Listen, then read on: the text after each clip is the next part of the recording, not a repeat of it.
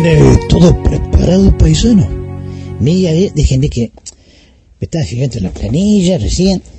Sí, y va a haber varias sorpresas, ¿eh? Va a haber varias sorpresas. Pero no digamos nada. Dijimos que lo descubra, lo descubra el oyente, el amigo del aire. Claro, paisano. Pero hoy vamos a hablar ¿eh? de la pulpería, no la pulpería de Don Julio, sino la pulpería en general. ¿Eh? Bueno, me estaré paisano que se viene la hora de empezar el programa. Tienes son. Ah, espera que llamo a la radio. Hola, Nancy, ¿cómo le va? Mire, llamaba para saber, ¿eh? Que está todo preparado, ¿verdad?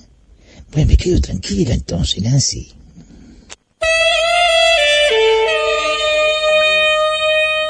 Aquí comienza un desfile de melodías, boleros y baladas de ayer y de siempre. Compartiendo. Compartiendo. Presenta Rodríguez Luna. Idea y conducción Jorge Marín.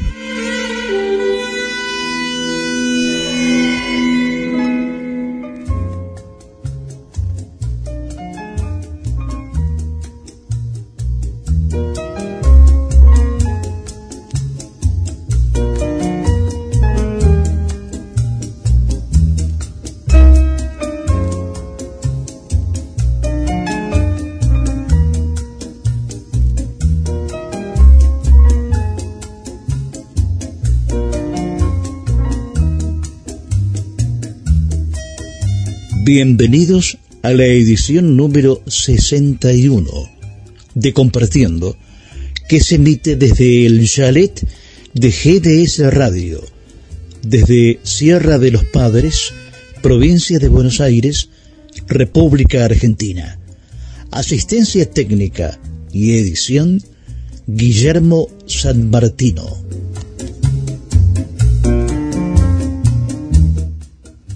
La pulpería era el establecimiento comercial típico de las distintas regiones de Hispanoamérica y proveía comida, bebidas, velas, carbón, remedios y telas, entre otros artículos. Además, se realizaban peleas de gallos, se jugaba a las bochas, a los naipes y a la taba. En el caso río platense, las pulperías solían contar con una o dos guitarras para que los gauchos guitarreasen y cantasen, y se organizaban payadas y bailes entre los parroquianos. La mayor parte de las pulperías en Argentina, Chile y Uruguay fue sustituida por establecimientos como los almacenes de ramos generales y los boliches. Una de las últimas pulperías vigentes en la provincia de Buenos Aires es la Miramar, ubicada en el paraje del mismo nombre, en el partido de Bolívar, y fue construida en 1890. La pulpería Miramar está dentro de un triángulo rural entre la ruta 65, 5 y 226 en Bolívar, provincia de Buenos Aires. Bolívar se encuentra a 320 kilómetros de Buenos Aires por la ruta 205 y a 411 kilómetros de Mar del Plata.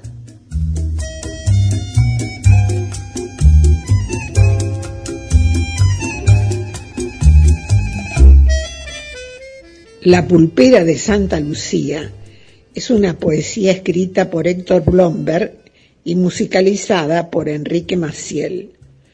Se cantó por primera vez en 1929 en Radio Prieto por Ignacio Corsini. Blomberg contaba que se inspiró en una historia real, narrada por su nodriza negra, Camila, que había vivido y recordaba historias de épocas de Juan Manuel de Rosas. Blomberg explicaba que en 1840 existía en el barrio de Barracas, al norte del riachuelo, la pulpería La Parda Flora, lugar donde recalaban soldados, receros, cauchos del saladero y miembros de la temible mazorca rosista. El local estaba ubicado cerca de la parroquia de Santa Lucía, Montes de Oca al 500, en la ciudad de Buenos Aires.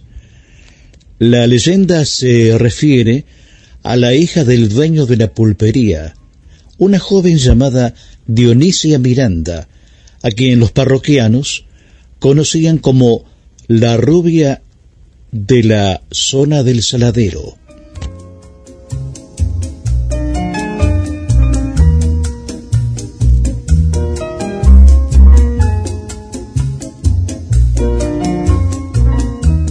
Audicionó para la Ópera de Los Ángeles bajo la dirección de Henry Lewis y cantó el rol de Serlina en la producción Don Giovanni de Mozart. Hizo su debut en Buenos Aires en el rol de Violeta en La Traviata, producción de alto nivel dirigida por Tito Capobianco en su ciclo de Canal 9. Participó en eventos interpretados en el Teatro Argentino de La Plata, capital de la provincia de Buenos Aires. Fue galardonada con la Cruz de Plata del semanario Esquiu Dos Martín Fierro, de Aptra, el Gardel de Oro.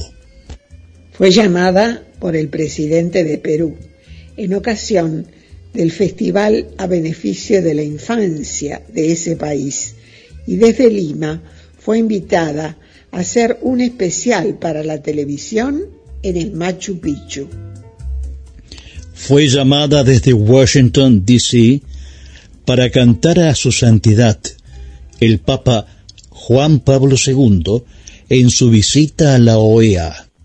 Con letra de Héctor Blomberg y música de Enrique Maciel, Gina María Hidalgo canta La pulpera de Santa Lucía.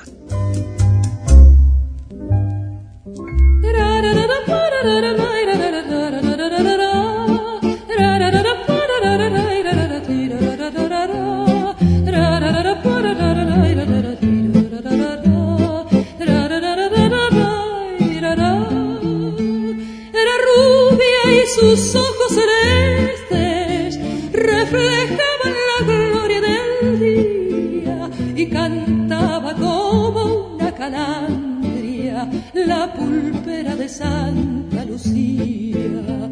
Era flor de la vieja parroquia, quien fue el gaucho que no la quería, los soldados de cuatro cuarteles suspiraban en la pulpera le cantó el payador mazorquero con un dulce gemir de vihuelas en la reja que olía jazmines, en el patio que olía diameras.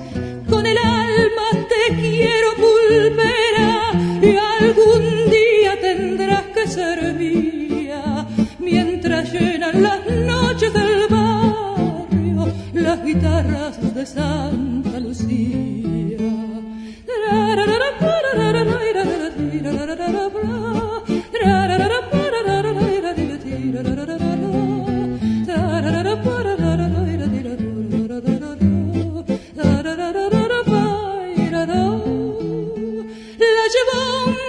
De la valle cuando el año cuarenta moría, ya no alumbran sus ojos celestes la parroquia de Santa Lucía.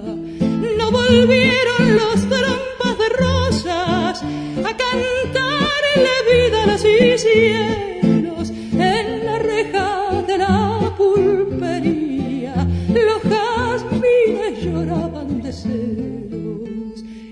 volvió el payador mazorquero a cantar en el patio vacío la doliente y postrer serenata que llevabas el viento del río.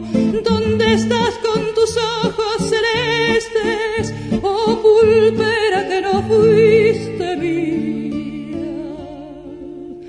Como lloran dir.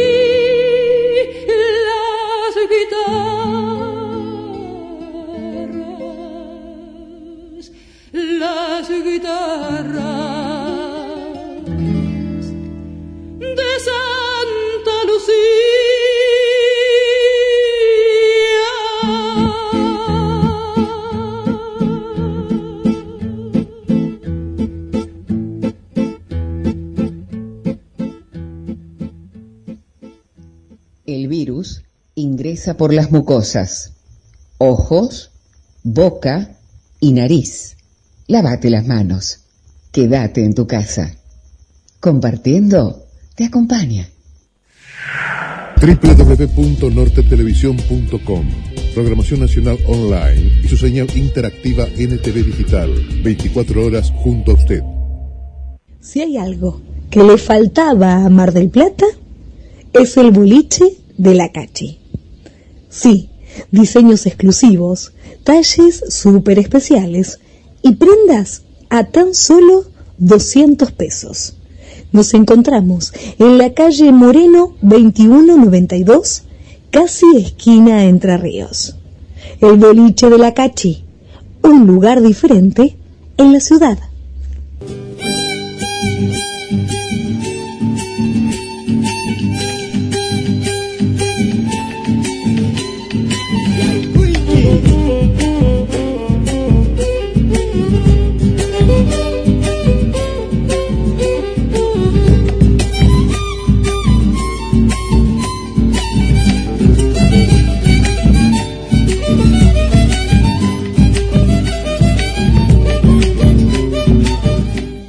Veo, paisano, estamos aquí en la pulpería, esperando a Miguelito Vicente, estoy mirando por todos lados, usted me hizo traer eh, la unidad exterior, eh, de transmisión para, para, para, para afuera, en fin, este, no, no lo veo, tipo, mire lo que ocurre, paisano, que Miguelito hoy no va a venir.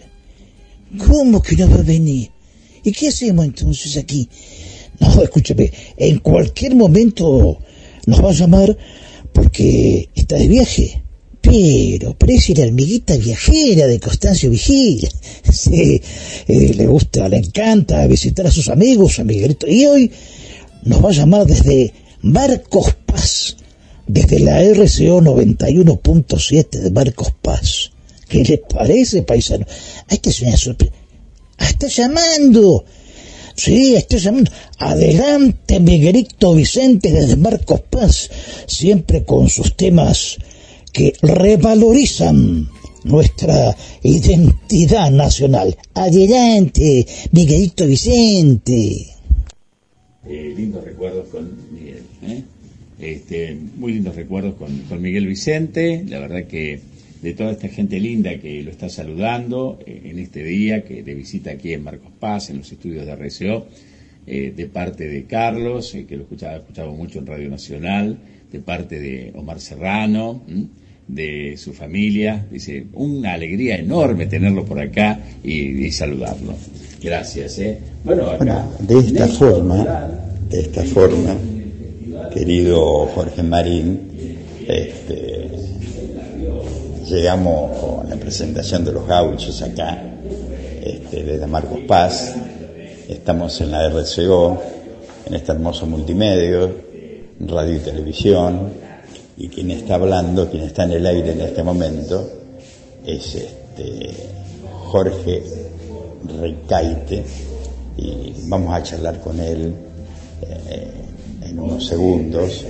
Quiero saludar también, como es costumbre, a nuestros amigos, compañeros de trabajo, Guillermo San Martino, en el GDS Mar del Plata. Y aquí estábamos, después de mucho tiempo, recorriendo Mar Y claro, gracias, gracias querido maestro, colega Jorge Marín. Estamos con Jorge Recaite en plena actividad, Jorge, y nos dispense unos minutos para, para compartiendo en el bloquecito humilde que hacemos una vez a la semana y que precisamente también eh, RCO, en su momento fue Radio Familia, se me grabó eso cuando yo trabajaba acá. Este, bueno, Jorge de Caite nos recibe. Jorgito. ¿Qué tal, Miguel? Un gusto, un gusto de saludarte a vos, a toda la gente, a todos los oyentes y llegar, bueno, a distintos lugares. Un saludo a, a Jorge, a Jorge Marín y a todo el equipo, a quienes llevan adelante esta hermosa emisora. Y días pasados, eh, Jorge Marín dedicó casi todo el programa compartiendo a Marcos Paz. Así es, porque bueno, tuvimos este, el aniversario con un desfile tradicionalista y él, eh, la semana siguiente, la fiesta del jamón que convocó a unas 30.000 personas en un predio hermoso que tenemos ahora, denominado Quinta de Voto en ruta 40, kilómetros 50. Eh, radio y televisión. Sí. El día ocupado de, de Jorge de Caite haciendo notas. Anoche lo vimos este, en la casa de nuestra amiga eh, Pirula Hidalgo, de la familia Hidalgo, directores y propietarios del co- complejo radiotelevisivo, y Jorgito Recaite conduciendo algo no tan fácil que es el debate político local. No, no es nada fácil. eh. Eh, tuvimos este, nueve candidatos, son los que se presentan. Eh, se presentaron en el paso 17, lograron pasar nueve eh, de distintos sectores políticos y bueno, eh, esto lleva un trabajo previo, hay que consensuar, hay que hacer los sorteos y después hay que hacer la conducción. Porque si hay algo que caracteriza, eh, y esto es una gran escuela este, este medio, es que uno hace producción, periodismo, locución, este, eh, operación técnica. Entonces, realmente eso eh, hace que uno esté en, en todos los lugares. Y eso es muy importante, qué sé yo. Eh, lo hemos hecho a lo largo de más de 40 años, así que imagínense que para mí es algo bastante habitual. Por suerte, uno tiene el respeto y la consideración también de- del otro, ¿no? Y te acerco también, te comento, Jorge Guillermito San Martino en Mar del Plata, que con él compartimos los grandes espectáculos del, los ritmos populares. ¿eh? Eh, algunos lo llaman bailanta, está en tela de discusión si es bailanta, no bailanta es lo del litoral, pero la fiesta, los ritmos tropicales, y Jorge ha sido alguien que me, que me acompañó y en su momento se quedó a cargo de uno de los principales lugares de cuatro o cinco mil personas los sábados. Parece hoy una leyenda eso, ¿no? Sí, bueno, este, Invasión Tropical llegó a meter en, porque era un lugar que iba de calle a calle, de Juan Manuel de Rosas a la calle de atrás, este, ocho mil personas. Eh, en esa época, eh, en esa zona, Jesse Jen eh, ponía este, alrededor de eh, este, 10.000, 12.000 personas, un boliche que tiene cinco pistas, eh, y bueno, eh, yo me acuerdo siempre que cuando salían de los bailes, en, en la zona de La Matanza, Isidro Casanova, había entre 20 y 25 mil jóvenes en la calle en ese momento. O sea, toda una ciudad en la calle. Y bueno, y me tocó estar allí, me tocó estar en el Círculo Santiagueño de Flores, en Fantástico del Once, en eh, Meteoro con el amigo Omar Albarracín, con don Luis Albarracín, al que siempre recuerdo con muchísimo cariño, un ser maravilloso, una de las personas que he conocido más generosas, realmente. Sin duda. Y muy, muy este, eh, respetuosa del trabajo que hacíamos tanto los cantantes como los locutores. Sí. Sin duda. Y bueno, un recuerdo para nuestro colega, amigo, que fue junto a su esposa Pirula, eh, el motor de esta empresa, eh, junto a la audiencia del pueblo de Marcos Paz, de General Las Heras, ahora de General Belgrano, Lobos, etcétera, etcétera. Apolo Héctor Hidalgo, que te cría como un hijo, vos, un, Sí, un hijo acá de la empresa, ¿no? Sí, bueno, yo llegué con 19 años acá. Apolo tenía 38 años, yo 19. Eh, yo era el único que no, no conocía a Apolo. En realidad, este, el, el- el grupo lo había armado con gente de, de su, de su conocimiento, de su entorno. Estaba Mónica Romero, María del Carmen Coronel, Horacio Chachín Bruch. Eran gente de, de- su conocimiento. Y el único que, que era foráneo era yo. Y la verdad que, eh, bueno, recorrimos un camino juntos. Yo aprendí muchísimo. Eh, Apolo era un tipo que te enseñaba todos los días, un tipo distinto, un visionario. Y cuando pasan los años, esta gente que, que dejó una huella, eh, te das cuenta de por qué eran diferentes. Sabía armar grupos, eh, daba oportunidades a la gente, a todos los alentaba para continuar en la tarea y fundamentalmente era una persona muy inteligente, muy capaz. Cuando una vez me dice, les cuento una anécdota, una vez viene y me dice, Jorge, la radio va a salir en la tele. Y yo agarro y le digo a Polo, la gente tiene radio en receptores, ¿qué van a andar escuchando en la televisión por este, o escuchando un programa de radio? Y hoy la gente no tiene los receptores y escucha la radio por la tele. Y cuando se corta por un problema de algún desperfecto técnico, uno se da cuenta de la enorme cantidad de llamados que hay con respecto a ese tema. Así que tenía, era un visionario, tenía razón. No iba a haber más receptores de radio y todo se iba a escuchar de esa manera. Qué bar, qué visionario. Bueno, está en nuestro recuerdo y fue un maestro para todos.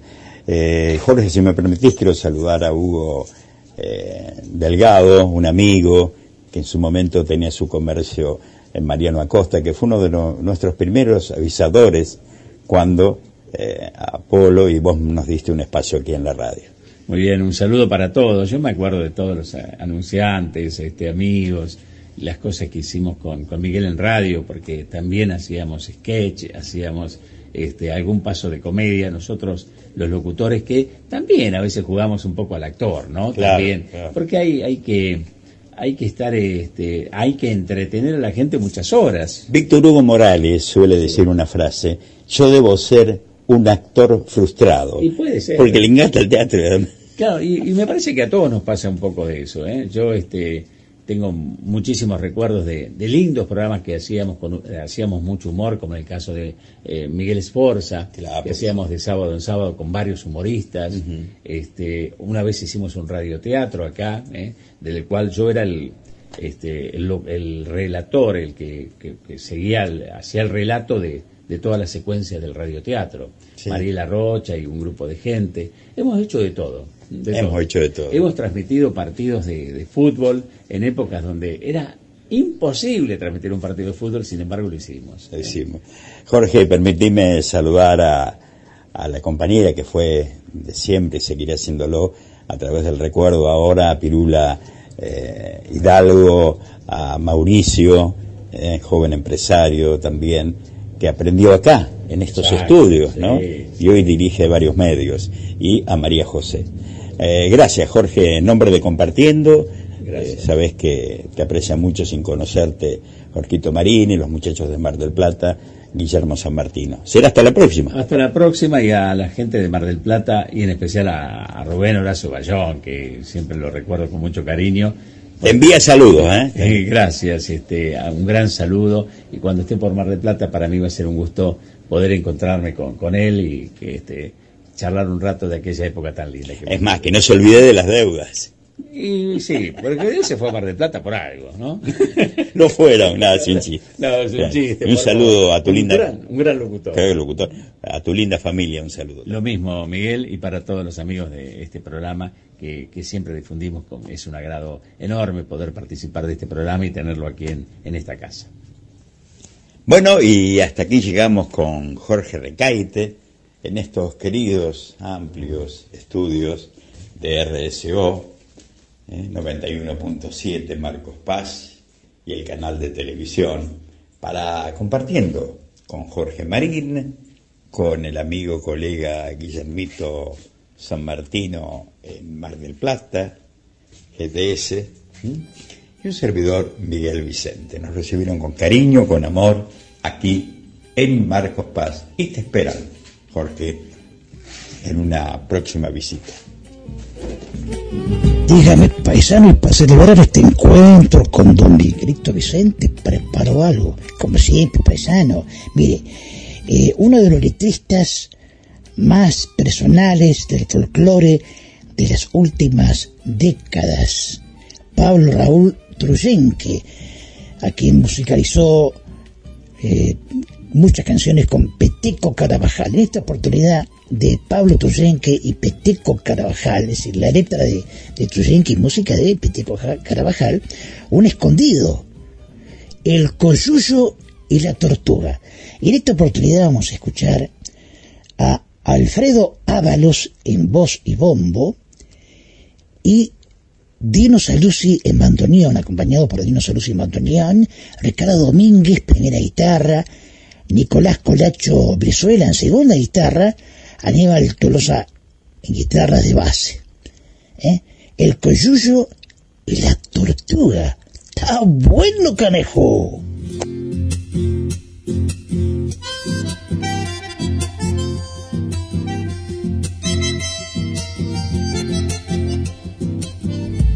Yo tengo una flor en coplas para prenderte en el alba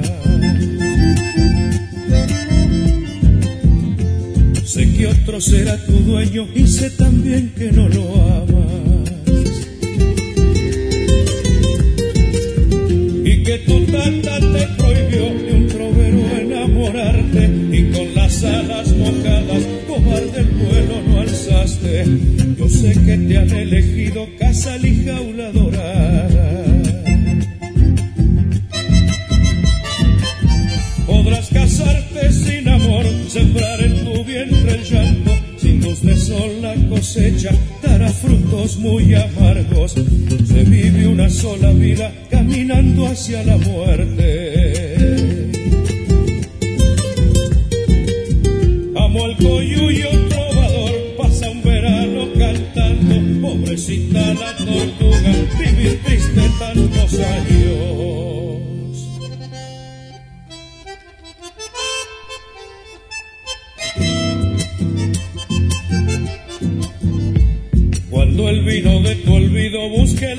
En mi pecho.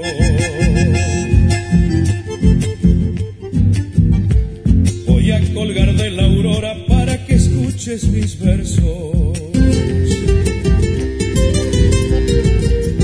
Y cuando mires hacia atrás desde la flor del ocaso, verás que es tarde y es lejos, que no regresan los años, que en tu corazón desierto no brotarán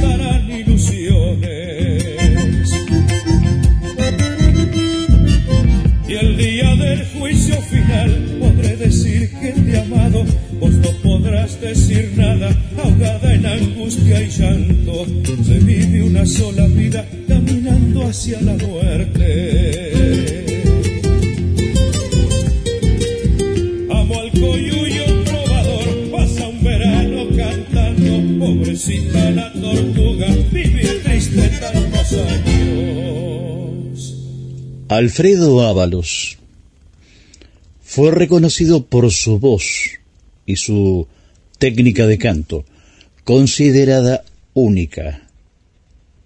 Uno de los mejores bombistas de la música popular argentina, un excelente percusionista, en particular con el bombo legüero, y uno de los mejores intérpretes de la chacarera. Ha sido miembro fundador de la Sociedad de Folcloristas de Santiago del Estero, obtuvo el premio La Voz Argentina en Nueva York, en Nueva York, Estados Unidos, en 1987, emblema de oro otorgado en el Festival de la Tradición Añatuya 1972, premio al folclorista más destacado, Escuela de Artes de Santiago del Estero, premio Cóndor otorgado por el Teatro Argentino de La Plata 1994 y el premio Conex en dos oportunidades. Alfredo Ábalos era un intérprete especial. Existe un comentario en el medio artístico que expresa, después de haber cantado él ciertas canciones, no las puede o debe volver a cantar nadie más. Eso generaba Alfredo Ábalos.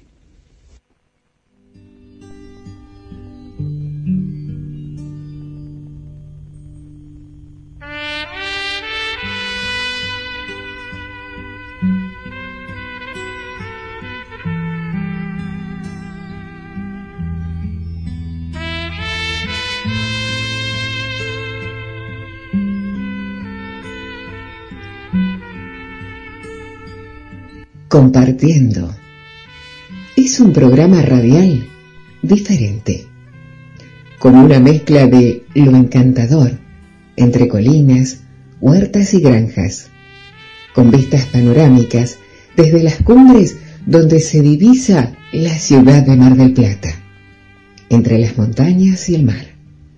el chalet de GDC, Radio Online, desde Sierra de los Padres y desde este paraíso escondido, compartiendo. Lo hacemos en duplex con RSO 91.7 MHz e Internet desde Marcos Paz. Ambas emisoras transmiten desde la provincia de Buenos Aires, República Argentina.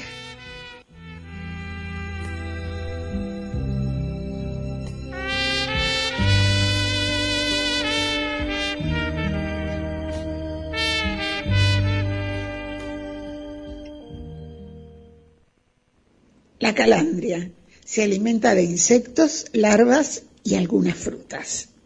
Se caracteriza por imitar a la perfección el canto de otras aves.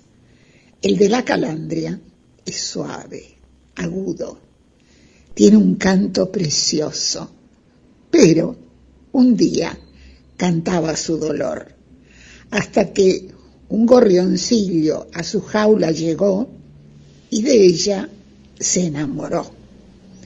Esta es la triste historia de un gorrioncillo enamorado compuesta por Manuel Hernández Ramos y que interpreta un actor y cantante mexicano que grabó más de 300 canciones.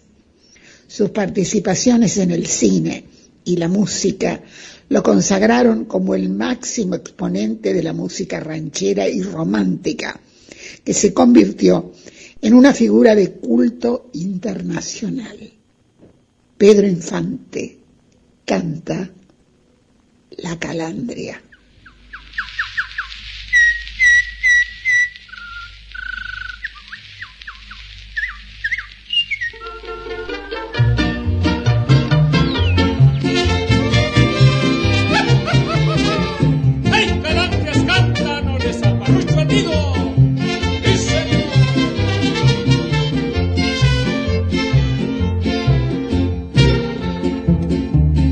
En una jaula de oro, pendiente de un balcón, se hallaba una calandria cantando su dolor. Hasta que un gorrioncillo a su jaula llegó, si usted puede sacarme con usted yo me voy. Y el pobre gorrioncillo de ella se enamoró, y el pobre como pudo los alambres rompió, y la ingrata calandria después que la sacó, tal luego se vio libre. Voló, voló y voló.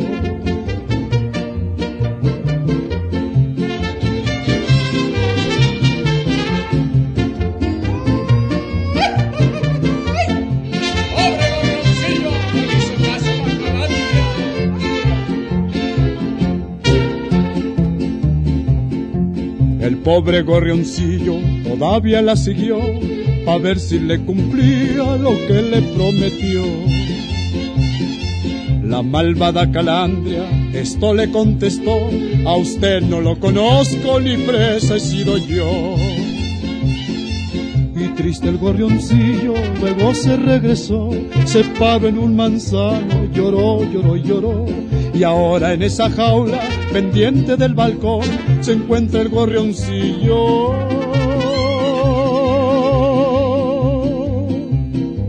Cantando su pasión.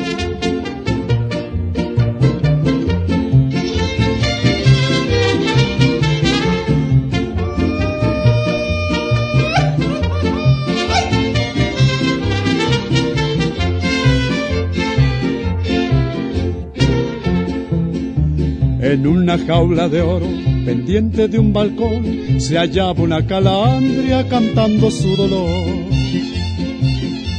Hasta que un gorrioncillo a su jaula llegó, si usted puede sacarme con usted yo me voy. Y el pobre gorrioncillo de ella se enamoró, y el pobre como pudo los alambres rompió, y la ingrata calandria después que la sacó, tan luego se vio libre.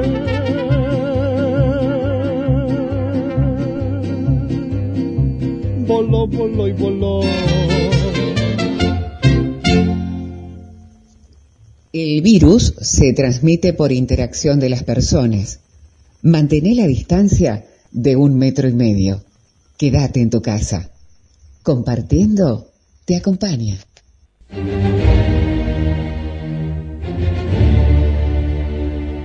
Después de participar en festivales internacionales de cine, se estrenó en YouTube Sagrada Familia. Una brillante fotografía y un destacado elenco de actores que le dan vida a esta película. Sagrada Familia, la ópera prima del director Fernando Niro. Sagrada Familia, véala en YouTube.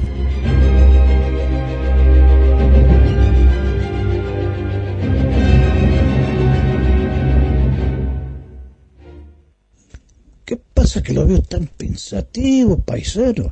Mire, tengo una duda, yo sé que usted es un hombre de campo, que sabe mucho, bueno, algo sé, si lo puedo ayudar.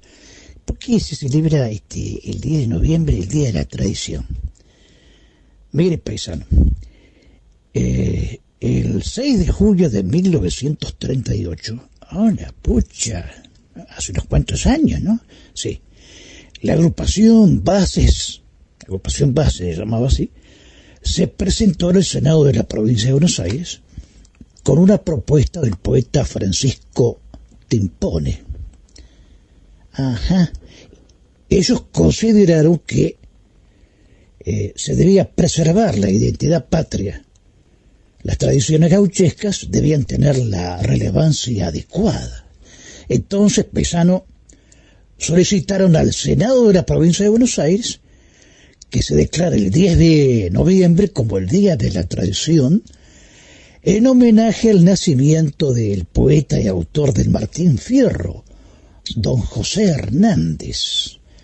Ah, claro. Luego, ¿qué pasó? Mire, paisano, este, el, nuestro Parlamento Nacional eh, lo proclamó también por ley 4756 de 1939. Ah, ahora me explico. Claro, por eso San Antonio de Areco es la sede eh, provincial oficial y permanente de la tradición. Claro, paisano, muy bien. Va aprendiendo, ¿eh?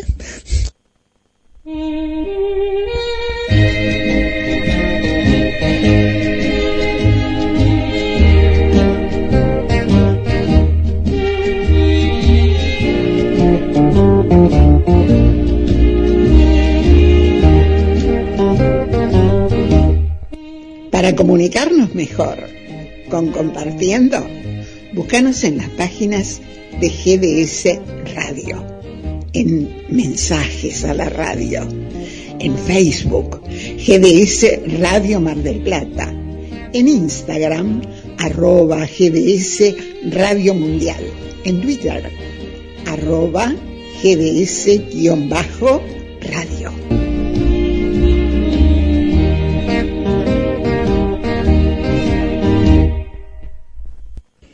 Veo paisano cómo lo recibieron en Marcos Paz a Miguelito Vicente. Sí, escuché a don Jorge Recaite que están todos emocionados con la visita de Miguelito Vicente. Miguelito Vicente, como siempre, con sus vivencias de amigos y temas que revalorizan nuestra identidad nacional.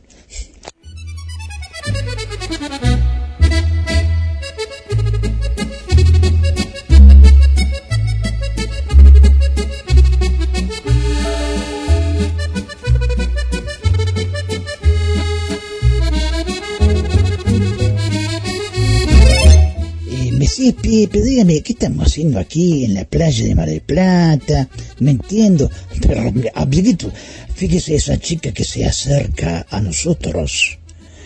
Ajá, qué hermosa mujer. Bueno, ¿no la conoce? A ver, María Noel. Claro, amiguito, amiga. María Noel. Mira, estoy de vacaciones aquí en Mar del Plata. Eh, y... eh, Hoy eh, nos hablará de una elegante ciudad junto al mar Cantábrico, a 20 kilómetros de la frontera con España, que de Biarritz, por esa Mar del Plata, le dicen los turistas la Biarritz Argentina. ¿eh? Y la Biarritz francesa es un pueblecito de balleneros que se ha convertido en una ciudad de lujo, cálida y llena de carrandiza. Y María Noel, la bella María Noel, que ahí se acerca, ah, me, me, late el corazón, porque qué preciosa chica, ¿no? Y, este, cálmese, Pierre, usted es un romántico, ¿eh? Cálmese, preséntela. Bueno, hoy nos hablará del Festival de Cine en Biarritz.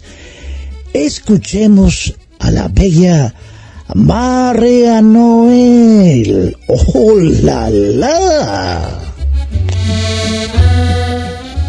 Buenas tardes a todos nuestros oyentes de Compartiendo. Ya que los considero mis amigos porque llevamos mucho tiempo juntos en este programa, hoy les comparto algo de mi vida privada. Estoy en este momento en Mar del Plata. Mi mamá sufre una enfermedad y la traje unos días para que pueda ver el mar. Y ahora mirando el mar, hacia la Rambla, el casino, me acordé de una ciudad francesa muy famosa porque allí cada año se celebra el Festival de Cine, Biarritz. Esta ciudad está en el suroeste de Francia, en los Pirineos Atlánticos, en la costa vasca. Está muy cerquita de la frontera con España, exactamente de San Sebastián. Biarritz está construida sobre una serie de colinas a lo largo de la costa. Tiene mm, una seguidilla de playas como la Grand Plage, la playa grande, la Côte de Basque, la costa de los Vascos o Le Port de Pêcheurs, el puerto de pescadores. Bueno, con esta descripción creo que ya se imaginan por qué, estando en Mar del Plata, pienso en Biarritz. Históricamente era un pueblo de pescadores de ballenas. Se fue desarrollando hasta llegar a ser uno de los centros turísticos más chic de Francia. En los años 50, allí nació el deporte surf. El patrimonio cuenta con maravillas arquitectónicas del Art Deco. El hotel de lujo, llamado Hotel du Palais, fue un palacio que le regaló Napoleón III a la emperatriz Eugenia también allí se encuentra eh, una iglesia ortodoxa del Imperio Bizantino que en la antigüedad era la residencia de verano de la élite rusa del siglo pasado. Realmente es maravillosa. Cuando fui de vacaciones a Biarritz me sorprendí al ver la rambla, el casino, encontraba todo exactamente igual a Mar del Plata.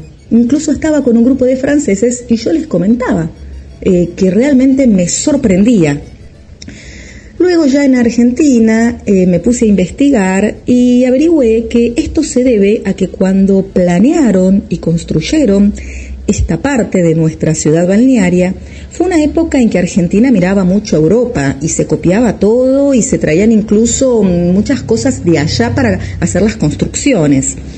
Bueno, se llamó un arquitecto para que la construyera mirando a Biarritz y durante años fue el balneario de veraneo de la aristocracia argentina. Si uno busca fotos antiguas, se puede ver en la Rambla hombres paseando con traje, mujeres con grandes sombreros, guantes. Realmente es muy interesante. Si no tienen el dinero para ir a Biarritz, no se preocupen. Pueden venir a Mar del Plata. Un beso grande y los espero la próxima semana.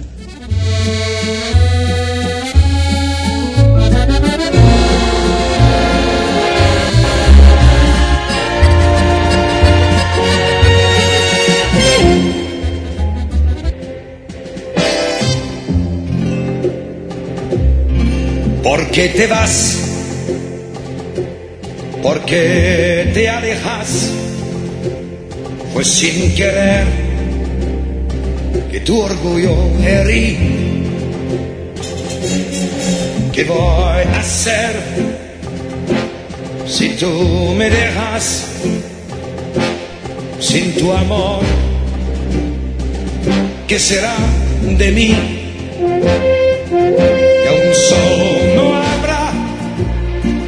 como de ayer, ni un cielo azul, ni una puede ser, ya no he de ver. Si tú te vas, a amanecer. Jamás.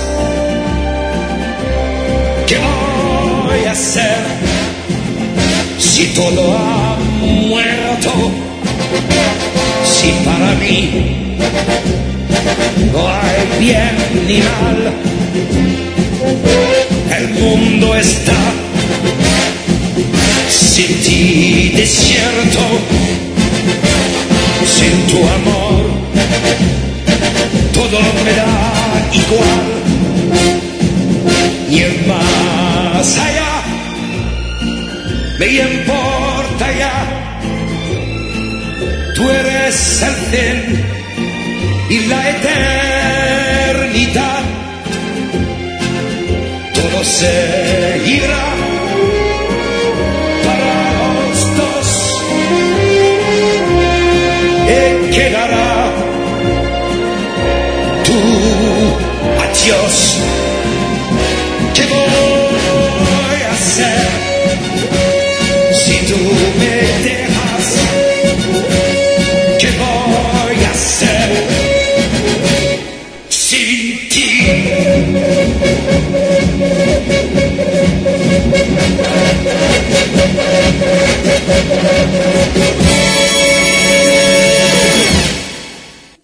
Góndolas de Venecia, en los jardines de Luxemburgo, entre las luces y torres de Moscú y los castillos de Cracovia, recorriendo las hermosas calles de Vilnius y el castillo Gedeminas en Lituania.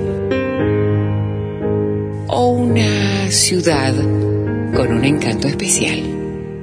La magia de la radio libera nuestra imaginación y viajamos compartiendo un estilo bien radial. Presenta Luna Rodríguez. Idea y conducción Jorge Marín. recibimos un mensaje del actor Héctor Laporta con respecto al estreno de la película Rizoma. Lo escuchamos. Hola, la película puede verse en la plataforma www.comunidadcinefila.org.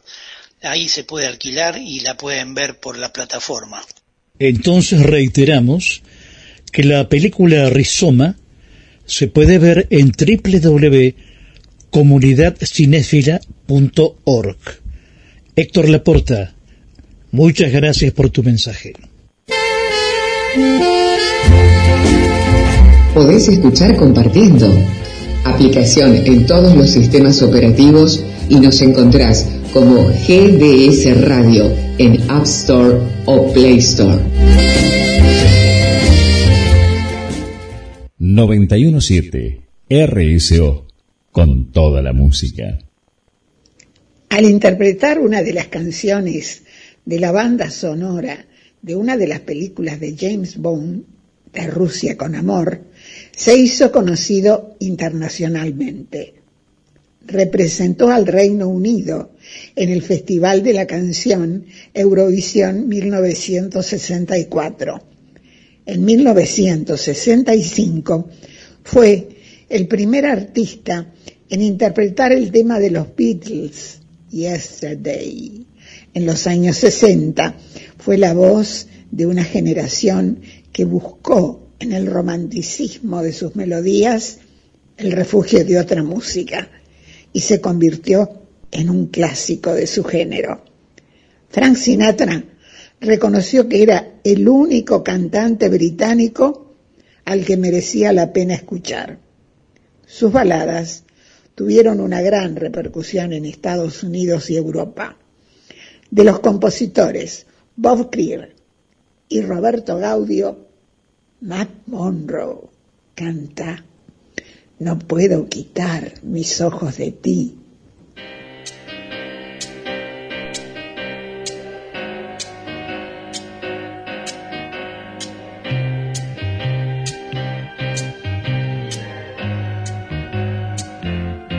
No puedo creer que es verdad, que tanta felicidad haya llegado hasta mí y simplemente aprendí que el cielo siento alcanzar pensando que voy a amar. Por eso no puedo así quitar mis ojos de ti. Tú tienes que perdonar mi insolencia al mirar. Toda mi culpa no es. Me he enamorado esta vez. Difícil es resistir. Sin ti no quiero vivir. Por eso no puedo así quitar mis ojos de ti.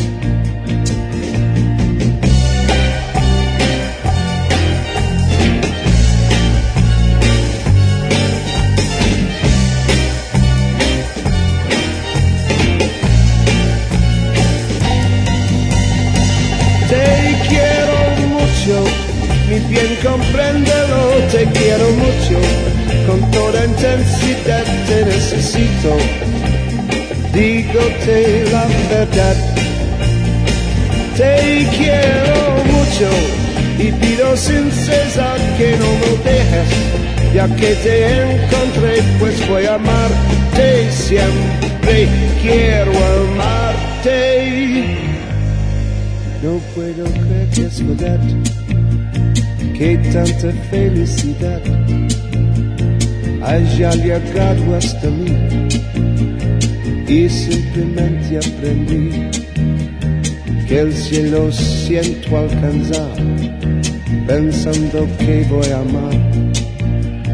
Por eso no puedo así quitar mis ojos de ti.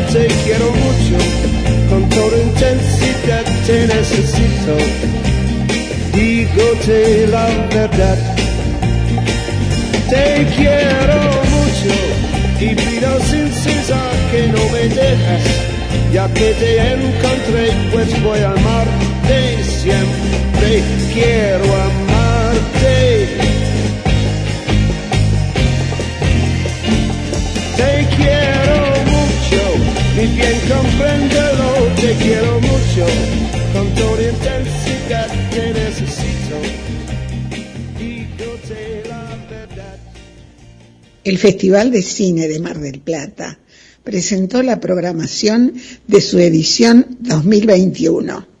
Lo hizo en el complejo Gomón del Inca, con un catálogo que se muestra más acotado. Intentará mantener la calidad internacional que lo caracteriza. Volverá a la presencialidad del 18 al 28 de noviembre en Mar del Plata. La productora del certamen, Cecilia Díez, informó que quienes vayan invitados al evento tendrán que presentar el certificado de vacunación completo o, en el caso de no tenerlo, un test de PCR negativo.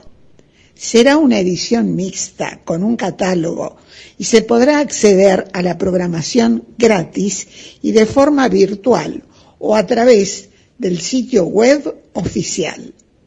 Festival Internacional de Cine Internacional en Mar del Plata, del 18 al 28 de noviembre.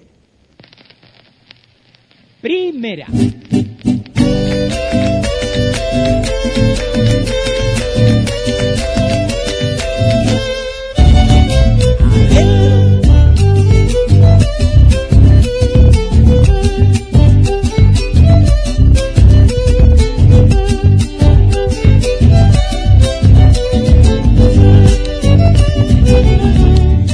Don Julio, ¿cómo le va? ¿Qué estamos en la pulpería?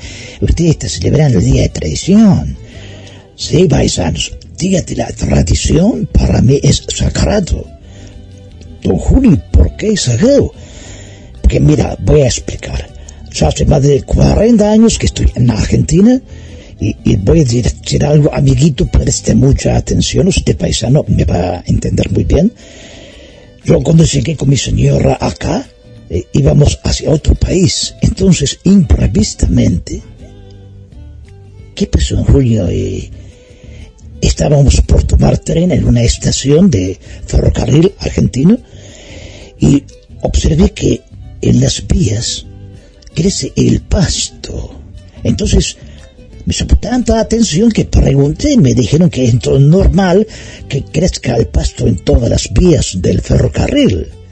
Entonces la miré a María, mi, mi señora, mi esposa, y le dije, mira María, si en este país crece el pasto en las vías del tren, en este país puedo criar a mis hijos. ¿Entiende, amiguito? Entiendo, este... Eh, don Julio, la verdad que me emocionó. Claro, y ya tengo, mira, ocho hijos, nueve nietos, toda una generación trabajando para esta Argentina grande y generosa, como siempre. Estoy orgulloso de, estar en la República Argentina. ¡Viva la patria, canejo! ¡Viva la patria, canejo! ¡Viva la patria! Pero lo veo contento, aparte que... Ah, claro, seguimos con Guillermito aquí, apostando fuerte, porque Zorro, Sentimientos de Hierro, ya supera las 299.600 visitas en YouTube. Así que en cualquier momento va a superar las 300.000 visitas. Y Escudero el otro día estuvo acá en la pulpería y se acordaba porque venía esta película, no sé, no va, voy a llevar. Y yo, no, tenga la fe, tenga la fe, Adrián, va fenómeno, va fenómeno.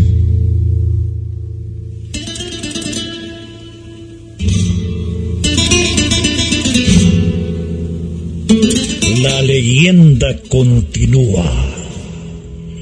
Zorro, el sentimiento de hierro. Véala en YouTube. Zorro, el sentimiento de hierro. La película.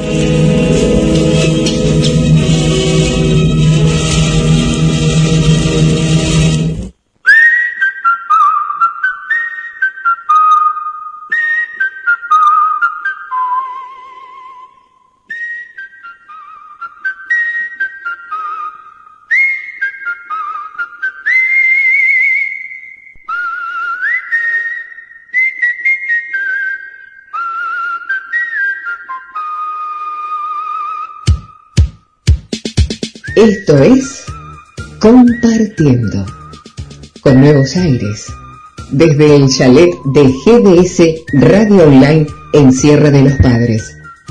El encanto particular de un paisaje de montañas y muy cerca del mar. Compartiendo. Lo hacemos en duplex con RSO 91.7 MHz e Internet desde Marcos Paz.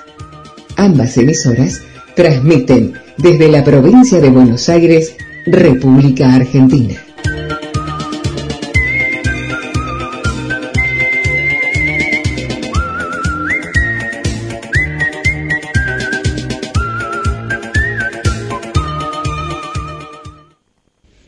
Cantante y actriz española. Ganadora de un premio Grammy Latino. Representó a España en el Festival de la Canción Eurovisión 1985. El público la ovacionó en el 2014 en el Teatro Real de Madrid. En febrero del 2014 se presentó en el Festival Internacional de la Canción de Viña del Mar, obteniendo todos los galardones que otorga el público asistente. En noviembre del 2006 recibe un Grammy Latino Premio La Excelencia Musical. En enero del 2021 se presenta por primera vez en el Festival de Huaso de Olmué, de Santiago de Chile, donde el público la ovacionó. Paloma San Basilio canta de Rodolfo Castillo Luna de Miel.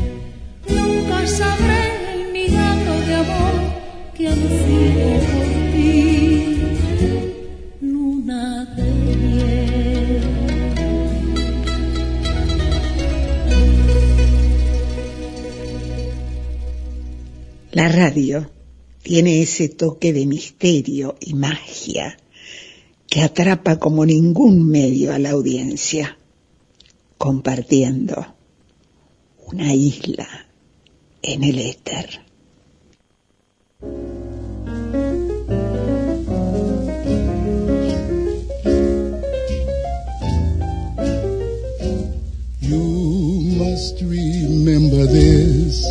A kiss is still a kiss. A sigh is just a sigh. The fundamental things apply as time goes by. A 224 kilómetros de Mar del Plata, por la ruta provincial 88, próxima a Necochea, se encuentra un lugar donde se pierde la noción del tiempo. Con 28 kilómetros de amplias playas, extensas cadenas de médanos y la desembocadura del arroyo Zavala, transforman al balneario San Cayetano en un paisaje natural de singular belleza. Se pueden practicar deportes de agua, pesca deportiva y gozar de la vida al aire libre. Con esta postal de la costa atlántica, que es San Cayetano, presentamos al periodista Adrián Escudero Tanús. Muchísimas gracias por la presentación, Susana. Una deuda pendiente que tengo visitar los destinos turísticos de la Ruta 88 que desde hace dos semanas venís refiriendo.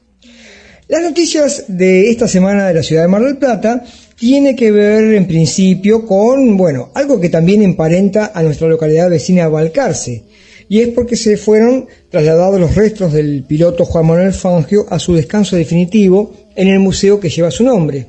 ¿Qué tiene que ver esto con Mar del Plata? Bueno, que el escocés Jackie Stewart, un piloto tricampeón, también considerado uno de los 10 mejores pilotos de la historia, hizo escala en Mar del Plata previo a dirigirse a Balcarce, siendo recibido por el intendente de la ciudad. Buen, buen retorno de la caravana de la primavera, esta tradicional institución de la ciudad, en donde también estuvo presente el intendente y el obispo Gabriel Mestre. Todas las familias con las bicicletas volvieron a recuperar esta postal para la ciudad que había sido suspendida tras el tiempo de pandemia. Y una buena noticia que tiene que ver con el regreso de las actividades culturales a la ciudad. Y es que hasta el día 30 de noviembre pueden visitar la muerta pictórica de la artista plástica Silvia Dadato, ¿en dónde? En el Café Cultural El Archivo, 25 de mayo 3557. Esta artista se especializa en el retratismo, específicamente de celebridades, mujeres célebres. Así que la gente que pueda visitar el lugar, yo se los recomiendo, tuve la oportunidad de asistir en esta semana, y no solamente pueden degustar alguna de las exquisiteces que allí se elaboran, un desayuno, una merienda, sino también contemplar la galería de cuadros que Silvia expone ahí, repetimos hasta el día 30 de noviembre. Para mayores informes, pueden comunicarse al 472-7474 o al teléfono 223 61 63 600. Para los ansiosos, pueden visitar Instagram, arroba L-artedisil con D y con S. ¿Sí? Es la página de Silvia Dadato. Yo se los recomiendo, vayan a visitarlo hasta el día 30 de noviembre. No digan que no se los avisé. Fue Adrián Escudero Tanús desde la ciudad de Mar del Plata y sigan compartiendo por GDS Radio y en Duplex.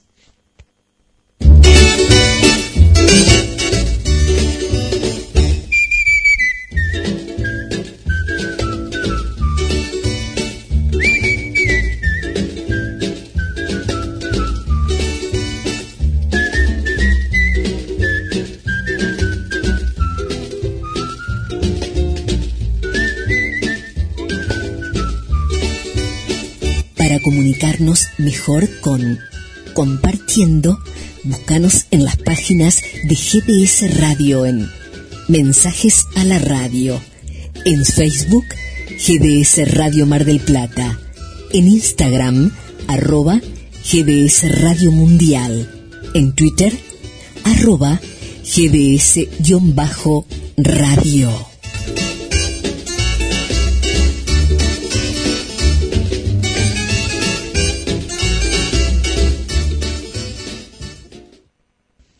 Una popular vocalista británica y actriz de cine, que en 1952 encabezó las listas de las ventas estadounidenses y fue la persona de mayor edad que integra la lista británica de los 20 discos más vendidos a los 97 años. Durante la guerra y mucho después hizo que las multitudes cantaran, sonrieran y lloraran con una canción inolvidable. Vera Lynn canta We'll Meet Again. Nos volveremos a encontrar de Hack Charles y Royce Porter. Vera.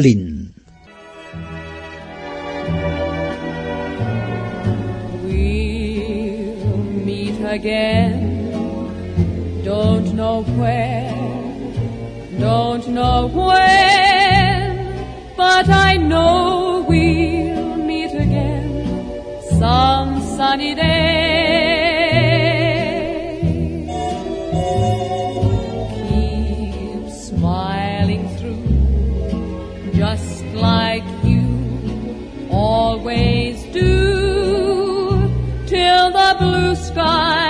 Drive the dark clouds far away.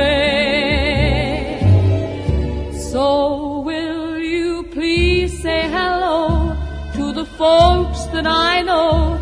Tell them I won't be long. They'll be happy to know that as you saw me go, I was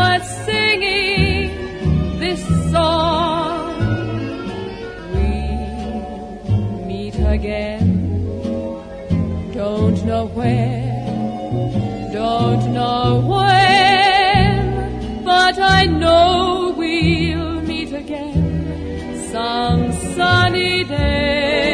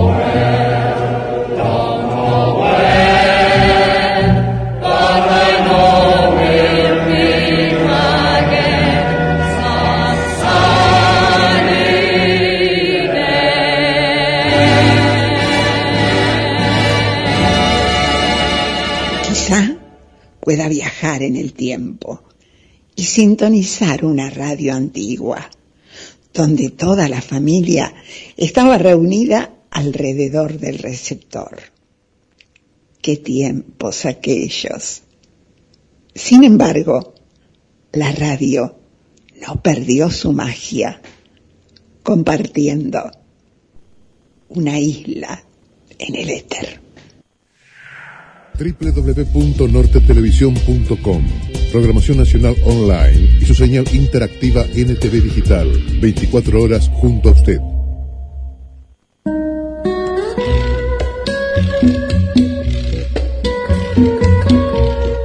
Nos comunicamos con los amigos de Compartiendo.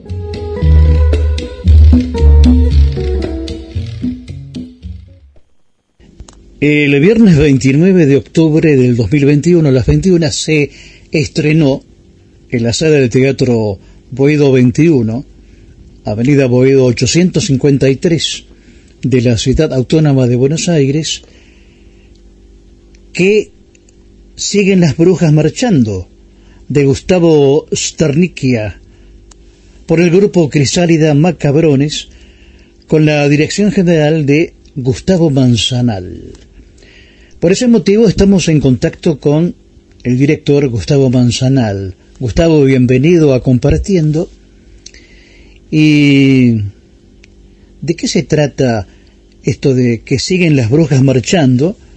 Porque eh, se hace referencia a que es un material con fuerte aliento poético. Bueno, antes que nada, mi agradecimiento por el llamado.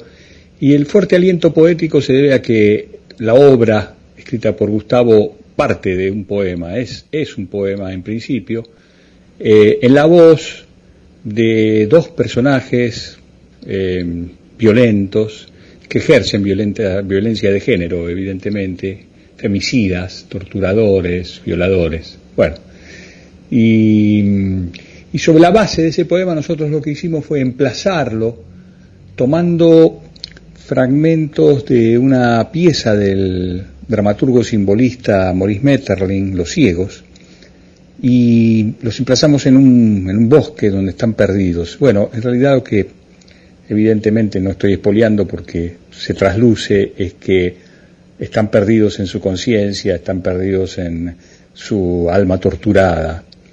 Y, y, entonces las brujas que siguen marchando son este colectivo femenino que está haciendo tanto por revertir esta historia nefasta de, sometimiento a través de la cultura patriarcal de tantos siglos.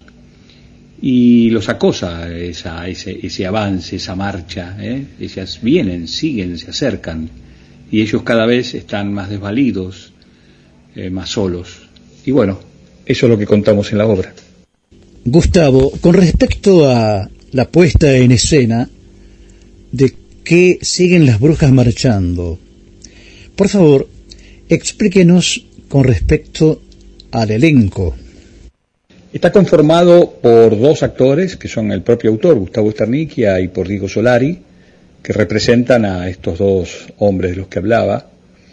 Y además, como trabajamos con multimedia, hay un coro femenino mm, de muchas actrices que también intervienen.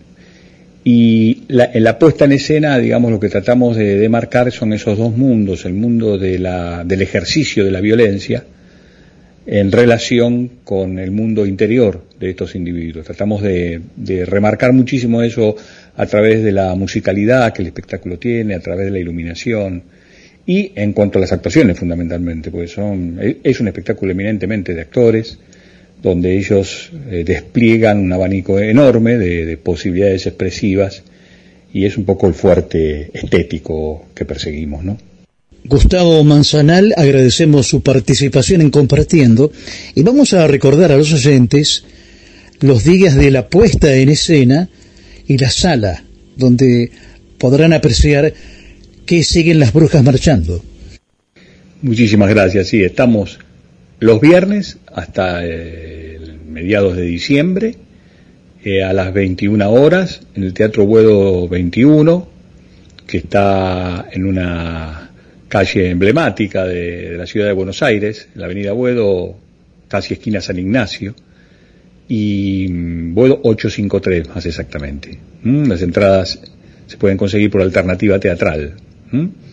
Así que les agradezco muchísimo este contacto, espero que, puedan asistir eh, ustedes o sus oyentes y que, bueno, seguramente en caso de que lo hagan en general, se arma un poco de, de charla porque es un espectáculo fuerte, es un espectáculo que intenta producir algún tipo de modificación en la perspectiva de quien observa este fenómeno tan lamentable de, que han sufrido las mujeres desde siempre, ¿no? Y que gracias a este colectivo tenemos esperanzas de que, de que se acabe alguna vez. Muchísimas gracias, Jorge, y a, y a todos.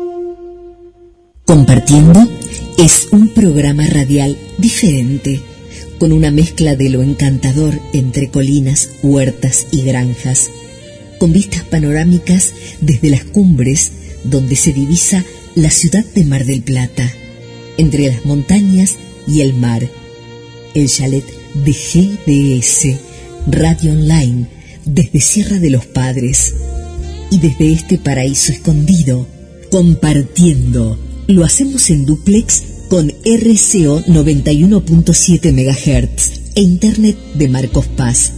Ambas emisoras transmiten desde la provincia de Buenos Aires, República Argentina.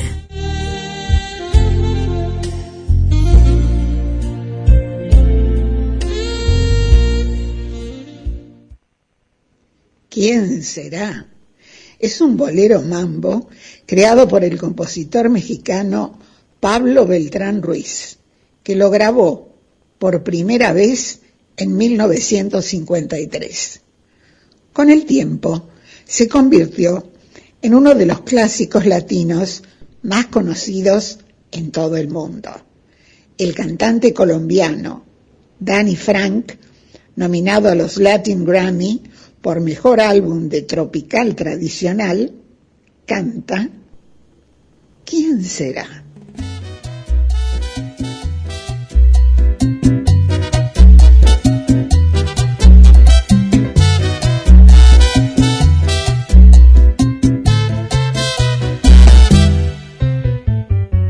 ¿Quién será la que me quiera a mí?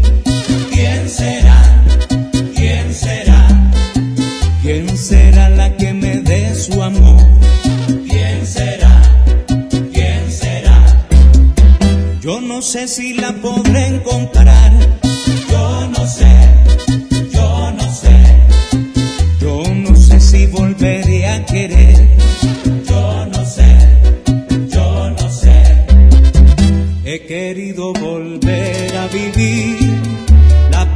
Y el calor de otro amor, de otro amor que me hiciera sentir, que me hiciera feliz como ayer lo fui. ¿Y quién será la que me quiera a mí?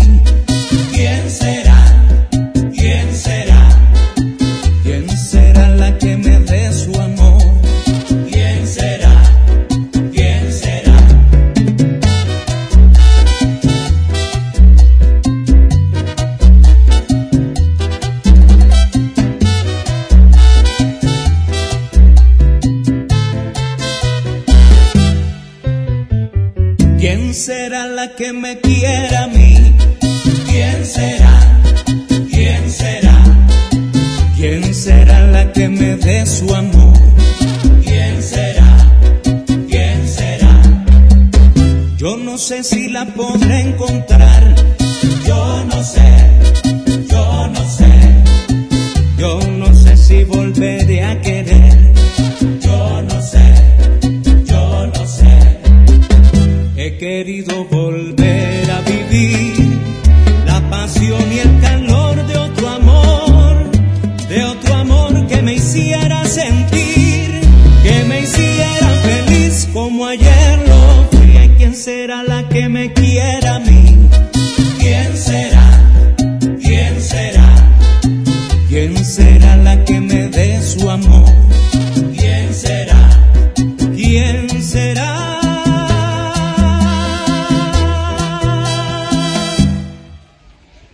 La fragata Escuela Libertad fue construida en el astillero Río Santiago y pertenece a la flota de mar de la Armada Argentina. Tiene como misión completar la formación profesional de los guardiamarinas de la Armada Argentina.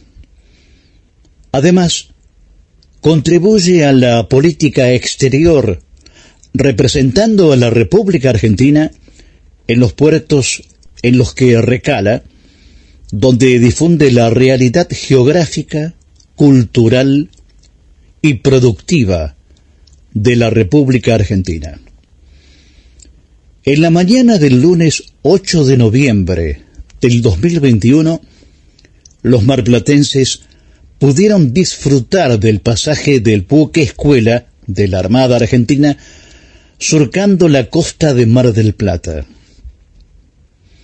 La fragata Ara Libertad, bajo el comando del capitán de navío Osvaldo Raúl Chini, lleva más de tres meses de navegación desde que zarpó del apostadero naval Buenos Aires.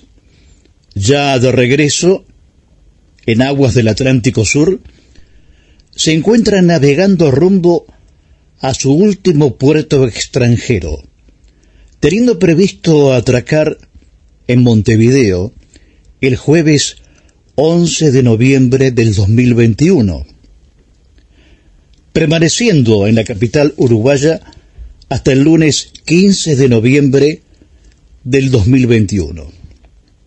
Está previsto que la fragata Ara Libertad arribe a Mar del Plata a fines de noviembre, finalizando de esta forma un nuevo viaje de instrucción. Cuando el sol está en el ocaso, cada atardecer será diferente.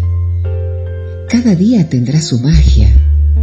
En el anochecer se percibe el titilar de las estrellas.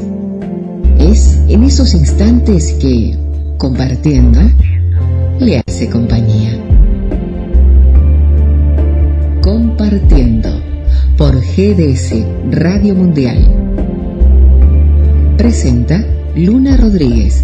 Idea y conducción Jorge Marín.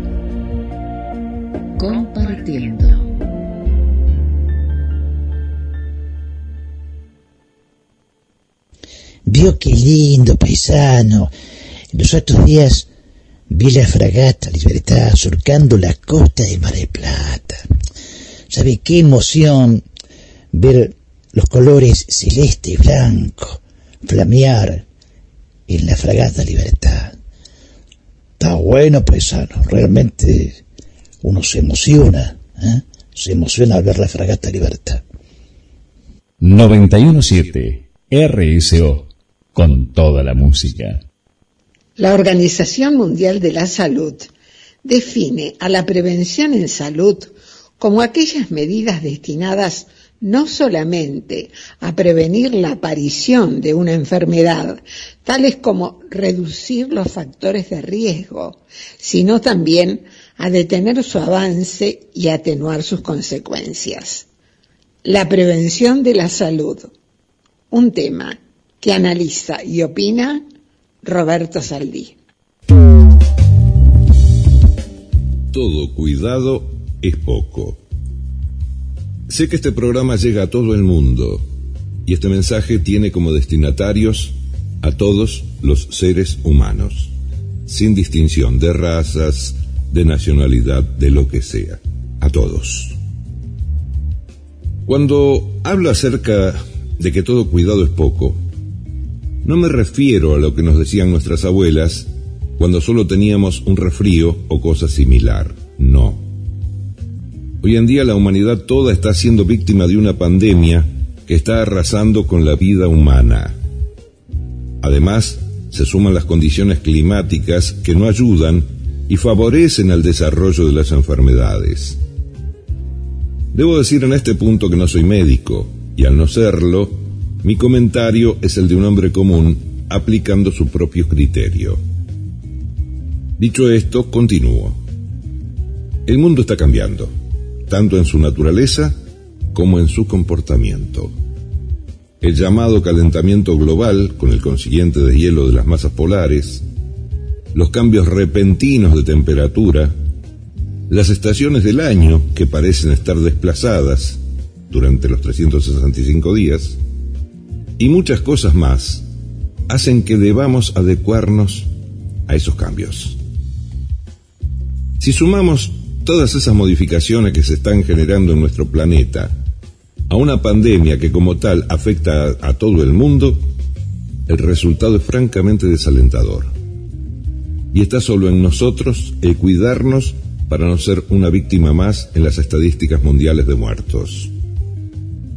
Tenemos un solo cuerpo físico y en la mayoría de los casos no hay repuestos como si fuera un automóvil.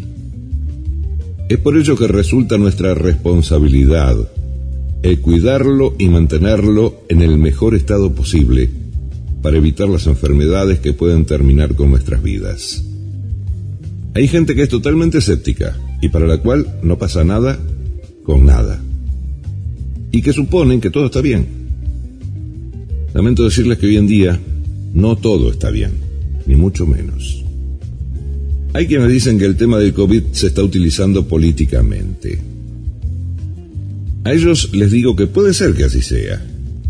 Pero es un virus, no lo olvidemos, es un virus, no una campaña política. Y por mucho que se crea que se trata de una maniobra electoralista, el virus ataca por igual a políticos como a no políticos, a ricos y a pobres, a toda la raza humana, sin hacer ningún tipo de distinción entre quienes creen lo que estoy diciendo y aquellos que piensan que soy un alarmista sin sentido.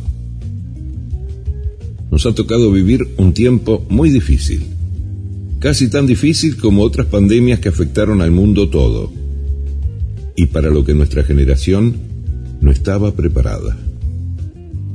Debemos aprender sobre la marcha, es lo peor que nos puede tocar en suerte, ya que nos jugamos la vida a prueba y error.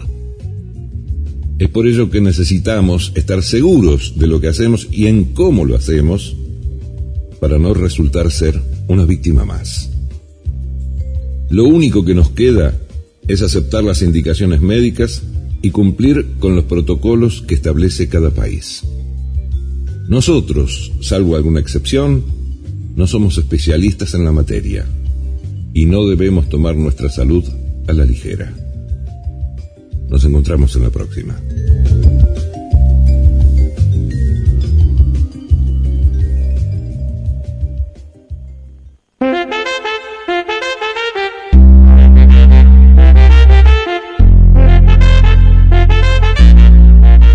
Nuestras voces amigas.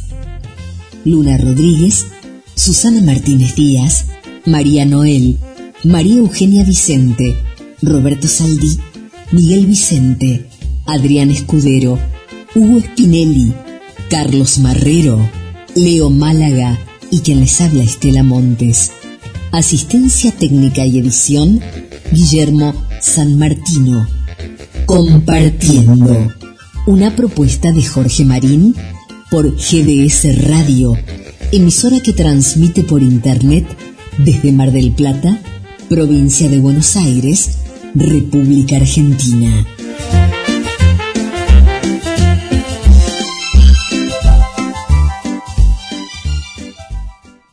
...917... RSO...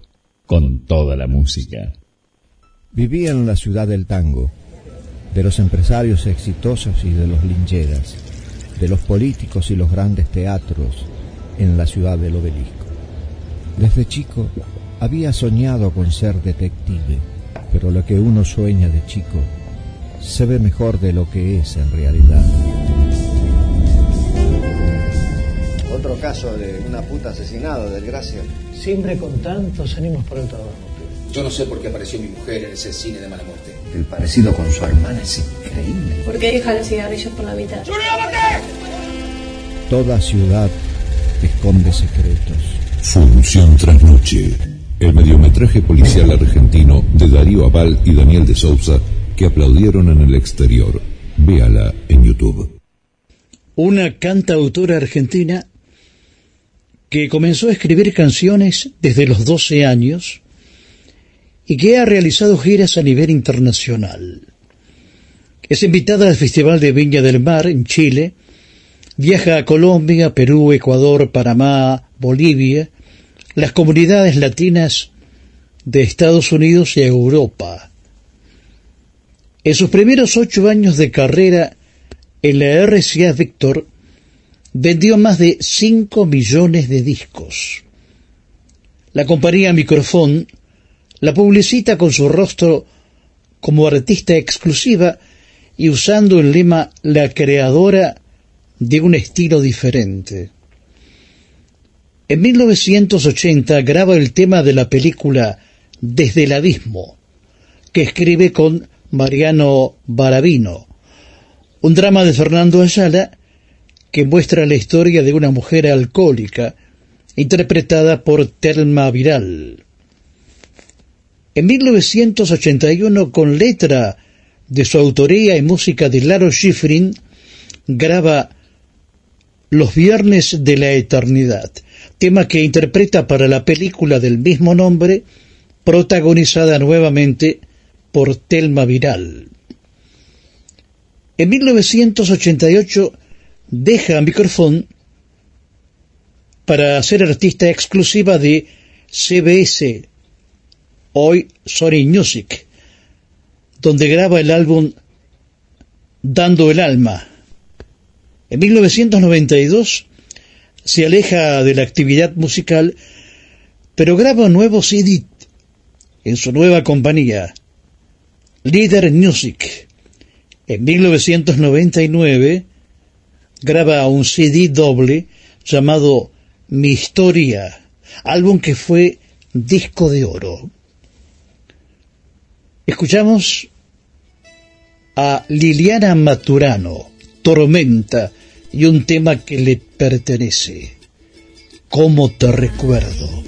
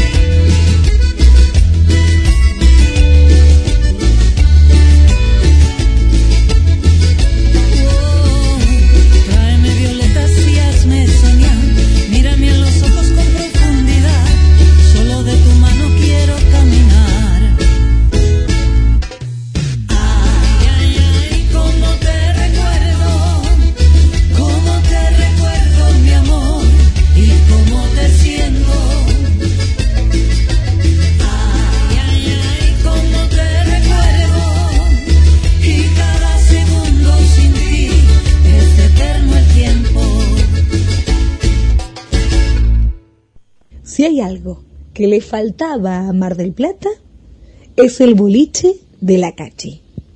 Sí, diseños exclusivos, talles súper especiales y prendas a tan solo 200 pesos. Nos encontramos en la calle Moreno 2192, casi esquina Entre Ríos. El boliche de la Cachi, un lugar diferente en la ciudad.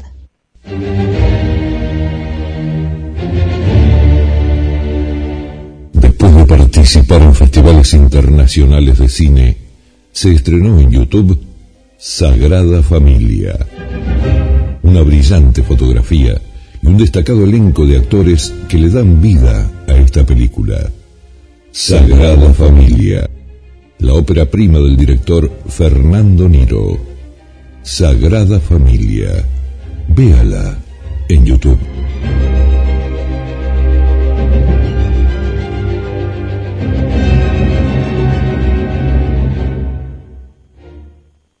El Festival de Cine de Mar del Plata presentó la programación de su edición 2021. Lo hizo en el complejo Gomón del Inca, con un catálogo que se muestra más acotado. Intentará mantener la calidad internacional que lo caracteriza. Volverá a la presencialidad del 18 al 28 de noviembre en Mar del Plata. La productora del certamen, Cecilia Díez, informó que quienes vayan invitados al evento tendrán que presentar el certificado de vacunación completo o, en el caso de no tenerlo, un test de PCR negativo. Será una edición mixta con un catálogo y se podrá acceder a la programación gratis y de forma virtual o a través del sitio web oficial. Festival Internacional de Cine Internacional en Mar del Plata, del 18 al 28 de noviembre. www.nortetelevisión.com Programación Nacional Online y su señal interactiva NTV Digital, 24 horas junto a usted. Desde el chalet de GDS Radio en Sierra de los Padres, un programa con estilo, compartiendo.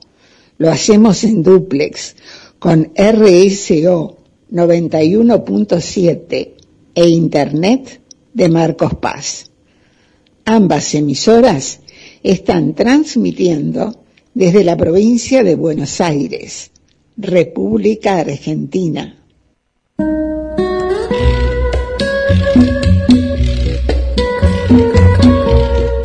Nos comunicamos con los amigos de Compartiendo.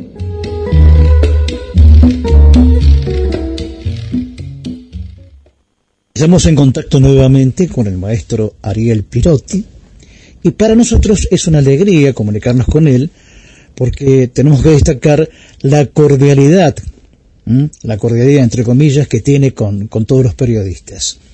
Maestro, Ariel Pirotti, el viernes 19 de noviembre, desde la 0 hora, se puede apreciar en plataformas digitales el lanzamiento del nuevo single cuarteto llamado Antonio Porteño. ¿De qué se trata, maestro, por favor? Hola, ¿cómo estás? Bueno, un placer saludarte, como siempre, a vos y a toda tu audiencia. Eh, así como bien comentaste, el 19 de noviembre Va a estar disponible en todas las plataformas digitales, incluso en YouTube, donde hay un videoclip, eh, un tema que se estrena que se titula Antonio Porteño. Esta música, bueno, es, una composición original que está grabada con mi cuarteto, integrado por bandoneón, eh, contrabajo, violín y piano. Y bueno, es una composición que está vinculada con la historia del tango y en relación a a, mi historia personal, a un personaje familiar que, digamos, tuvo una implicancia eh, personal eh, muy, muy singular, o sea, es mi abuelo paterno, a quien le debo gran parte del amor por el tango, entre otras cosas, ¿no? Y bueno, él fue siempre oriundo del barrio de La Boca y, bueno, quería, digamos, dedicarle un tema eh, como agradecimiento póstumo por, en gran parte eh, y en, cierta forma por, por, todo lo que me ha dado y, digamos el amor por, por el tango que yo descubrí eh, en su en, contacto con él, él, digamos tenía en su taller siempre la radio sonando con el tango entonces bueno eh, de eso se trata un poco. La música tiene ciertas podría decirte que ciertas influencias de Horacio Salgán, incluso de Piazzolla, ¿no? Porque el, juego de palabras Antonio Porteño, Antonio Porteño, eh, digamos, devela cierta influencia piazzoleana que en cierta forma la, la hay, pero bueno, la, la, intención es que todas esas influencias devengan en un estilo propio, personal, y, y bueno, de eso se trata concretamente. Luego, maestro Ariel Pirotti, el sábado 20 de noviembre a las 20, lo presenta en Casa de Arte Doña Rosa, Colón 279 de la ciudad de Quilmes, con una invitada especial. Así es, el sábado 20 estaremos en este lugar tan lindo en Quilmes, junto con una gran cantante, una gran persona y una gran amiga que es María José Mentana. Así estaremos, bueno, como te decía, adelantando algunos temas del, del disco, no solamente este single, y, compartiendo la música con, con, María José Mentana y están todos más que invitados. El lugar es verdaderamente muy cálido, eh, un lugar emblemático de la, zona de Quilmes y, bueno, quienes quieran acercarse los, los vamos a estar eh, esperando también. Va a tocar un trío que se llama Hilarmónica Trío, ¿Mm? es un, grupo que incluso son, son de la zona. Así que bueno, va a ser una fiesta y estamos muy contentos y, y los esperamos con, con, muchas ganas. Maestro, en este espectáculo existe una curiosidad. Dentro de este tango hay un vals. Bueno, es cierto, en, en, Antonio Porteño, que es este single que se estrena ahora dentro de, unos días, el 19 de noviembre, que va a estar disponible, eh, en un momento dentro de ese tango hay un vals eh, así que bueno, es cierto, es una, singularidad eh, que tiene esta, esta música. Eh, así que bueno, también para los oídos atentos, mm, para, para, para escuchar y apreciar esta, esta singularidad, exactamente. Maestro Ariel Perotti, agradecemos su participación en compartiendo y vamos a reiterar las fechas de estrenos de estos dos espectáculos de tango que, que están a su cargo. Bueno, yo te agradezco a vos, siempre el interés por, por mi trabajo, eh, la convocatoria y, y, bueno, agradecerte siempre el espacio y, la posibilidad de, estos encuentros. Eh, bueno, el día 19 de noviembre estará disponible en todas las plataformas digitales Antonio Porteño, que es el, el nuevo single del cuarteto, y el día sábado 20, ¿sí? en Quilmes, en la Casa de Arte Doña Rosa, a las 20.30 horas estaremos tocando en vivo con el cuarteto, junto con María José Mentana, y vamos a tener también como invitados especiales al trío y la armónica. Así que bueno, los esperamos y nuevamente mi agradecimiento siempre por la posibilidad de, de estos encuentros. Un gran abrazo.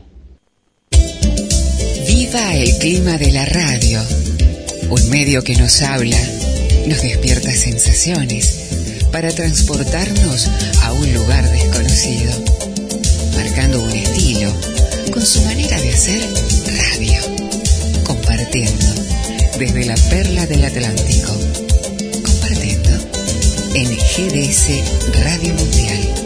Presenta Luna Rodríguez, idea y conducción 917 RSO con toda la música. Un cuarteto canadiense de dub wop alcanzaron fama internacional al interpretar versiones de canciones de artistas negros de los 50 y obtuvieron 16 éxitos en las listas estadounidenses entre 1956 y 1961. En sus comienzos practicaban distintos estilos de armonía vocal y actuaban en clubs, funciones escolares, iglesias y cualquier lugar que tuviese audiencia. Su mayor éxito ha sido con la versión del tema Little Darling, escrita por Morris Williams. The Diamonds cantan Little Darling.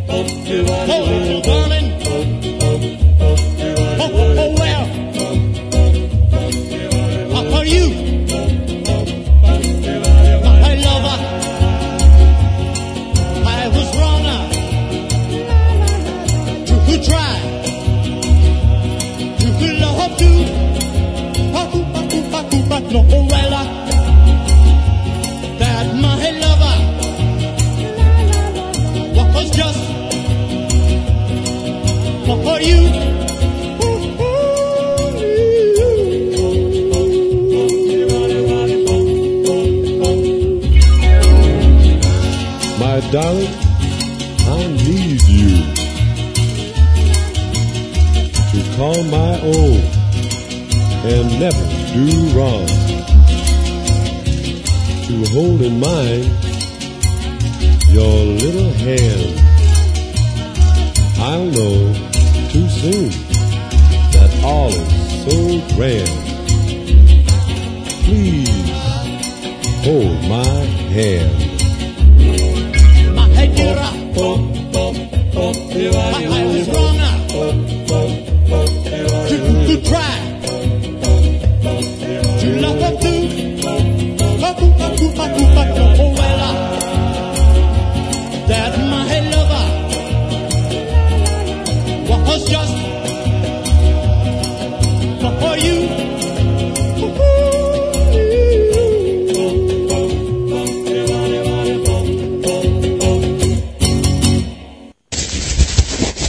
lo que está haciendo. No, no, no mezcle los papeles que... La, ¿Qué viene ahora? A ver, así lo controlo un poco yo, porque ya veo que...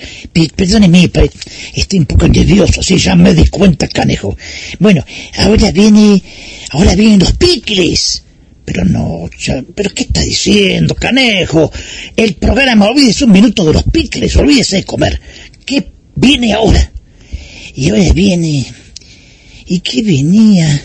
Este, eh, no sé, este, ah, ya sé, ¿se acordó?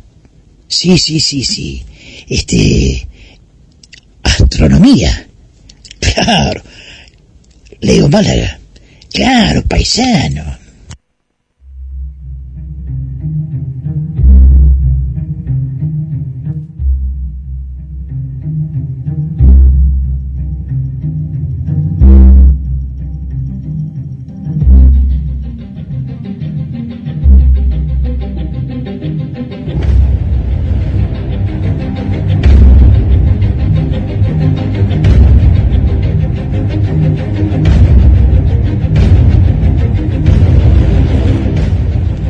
Los astrónomos quieren ir más allá y empezar a pensar en la próxima generación de telescopios, enormes telescopios espaciales, capaces de dar la luz infrarroja, óptica y ultravioleta en las atmósferas de planetas que son 10.000 millones de veces más débiles que las estrellas que orbitan en busca de signos de vida. El profesor de física y astronomía en Vanderbilt, Kaivan Stasum, dijo, queremos descubrir nuevas tierras, queremos descubrir mundos habitables. Se trata de una prioridad científica específica. Mientras tanto, la pregunta es, ¿qué ocurre con nuestro planeta, la Tierra? ¿Ya no nos sirve como hogar para la raza humana? Desde las estrellas supuestas civilizaciones extraterrestres nos observan y reflexionan. ¿Existe vida inteligente en la Tierra? El hombre desmonta bosques y crea zonas desérticas donde luego falta el agua. Entonces, se invierte millones de dólares en naves para buscar agua en Marte. Claro, el objetivo es establecer contacto con otras civilizaciones. ¿para qué? Si no pueden comunicarse entre ellos mismos. Lego Málaga, de Observación Astronómica Mar del Plata. ¿Qué reflexión le merece este comentario? Hola Jorge, ¿cómo están? Un saludo para todo el equipo. Eh, sí, la verdad que es una, una reflexión bastante interesante y compleja. Eh, todo el, el, potencial astronómico que hoy en día se está desplegando en cuanto a, a, los grandes observatorios del mundo y también a los grandes telescopios que se están eh, poniendo en órbita, además de estudiar los fenómenos de, del universo propiamente dichos, también están en búsqueda de eh, planetas extrasolares, aquellos planetas que giran alrededor de estrellas que no es el Sol. Eh, y en estos planetas extrasolares la búsqueda se centra en eh, planetas que sean parecidos a la Tierra o que tal vez puedan tener características similares a nuestro planeta y estos cuerpos, estos planetas, se los denomina eh, potencialmente habitables. Cuando se busca estos tipos de planetas, lo que se hace es eh, tratar de buscarlos en una franja que eh, está rodeando a la estrella progenitora, en una franja que se llama la franja de habitabilidad, que es donde la temperatura es tal como para que el agua se encuentre en estado líquido. Eh, más cerca de la estrella la temperatura sube y el agua se evapora, y más lejos de la estrella la temperatura baja y el agua se congela. Entonces, lo que tratamos de buscar es que aquellos planetas que giran alrededor de otras estrellas, que no son el Sol, se encuentren en su zona de habitabilidad. Eh, encontrando estos planetas, podemos deducir que tal vez la temperatura que reciben eh, puede eh, hacer que el agua esté en estado líquido, con todo lo que eso acarrea, ¿no? Sabemos que la vida se forma eh, con condiciones donde el agua está en estado líquido. En nuestro sistema solar, el único lugar donde conocemos que el agua está en estado líquido es en la Tierra. Eh, sabemos que hay agua en Marte, hay agua en las lunas heladas de Júpiter, y de Saturno y de los planetas exteriores, pero es toda agua congelada y aparte mezclada con otros componentes que le harían un agua tóxica. Eh, es decir, cuando hablamos de vida, la deberíamos buscar en aquellos planetas que giran alrededor de sus estrellas progenitoras en lo que nosotros llamamos en la zona de habitabilidad. Y por supuesto que es eh, una búsqueda que si algún día llega a tener éxito y se confirmase que allí hay vida, sería el descubrimiento eh, no del siglo, sino el descubrimiento eh, de la raza humana, eh, el descubrimiento científico primordial de todos los tiempos, porque estaríamos confirmando que no estamos solos en el universo.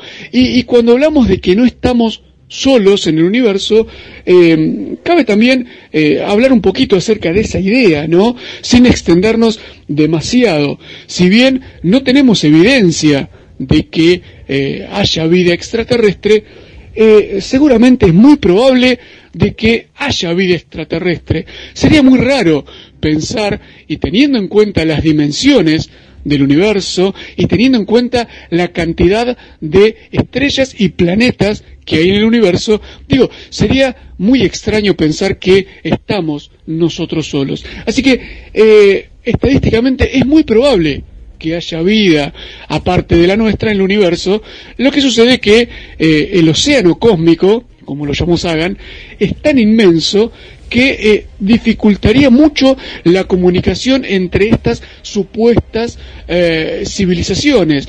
Esa dificultad sería casi sería tan grande que casi la haría imposible. Con lo cual es difícil descubrir con certeza de que hay vida extraterrestre. Pero esto no quiere decir que no la haya. Posiblemente la galaxia misma esté plagada de vida extraterrestre, de civilizaciones extraterrestres. Leo Málaga, en diciembre nos visita el cometa Leonard, que podrá ser visto en la madrugada de la segunda quincena de diciembre. Sí, sí, así es. Eh, en diciembre tendremos la, la visita del cometa Leonard. Eh, un cometa que fue descubierto a principios del 2021 y ya en ese momento, en enero, febrero, las predicciones hablaban de que eh, seguramente a finales de este año el cometa llegaría a una magnitud interesante, una magnitud la cual sería visible tal vez a simple vista. hoy en día las predicciones siguen eh, diciendo que tal vez lo veamos eh, a simple vista a finales de diciembre o a mediados de diciembre con eh, mayor probabilidad o mayor facilidad, si se quiere, de visualizar desde el hemisferio norte. Nosotros, desde el hemisferio sur, también lo vamos a poder ver, pero con algo de dificultad, eh, según las predicciones, nos dicen de que eh, el cometa sería visible mirando hacia el sur oeste a mediados de diciembre, pero bastante bajito en el horizonte. Eh, sería visible por unos minutos, tal vez llega a una hora, luego del ocaso. ¿sí? cuando el, el, cielo en ese lugar todavía no está del todo oscuro, con lo cual dificultaría bastante la visión del cometa. Para verlo, vamos a recordar, siempre nos pasa lo mismo, vamos a tener que irnos, alejarnos de las ciudades y de las luces que nos molestan y el lugar eh, más favorable va a ser eh, en el campo, ¿no? lejos de la polución lumínica. Eh, así que sí, si el cometa sigue comportándose como lo está haciendo hasta ahora, las predicciones hablan de que sería tal vez visible a simple vista a mediados de diciembre. Esperemos que así lo sea, más allá de que ya sabemos que los cometas son bastante caprichosos en este sentido, son bastante impredecibles y citando también a algún astrónomo amigo, eh, dicen los cometas siempre hacen lo que ellos quieren y nunca se comportan como deberían.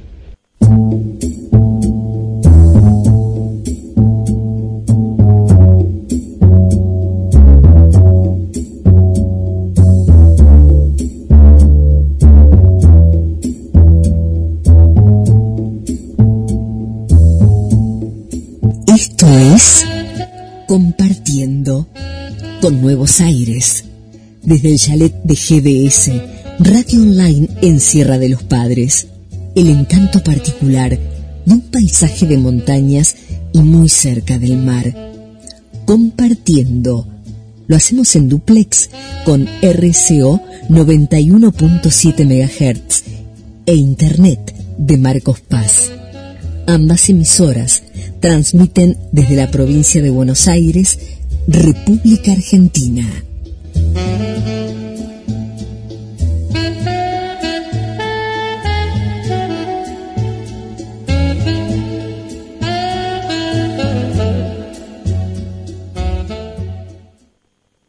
Asturias es una comunidad autónoma española y una de las más montañosas de Europa.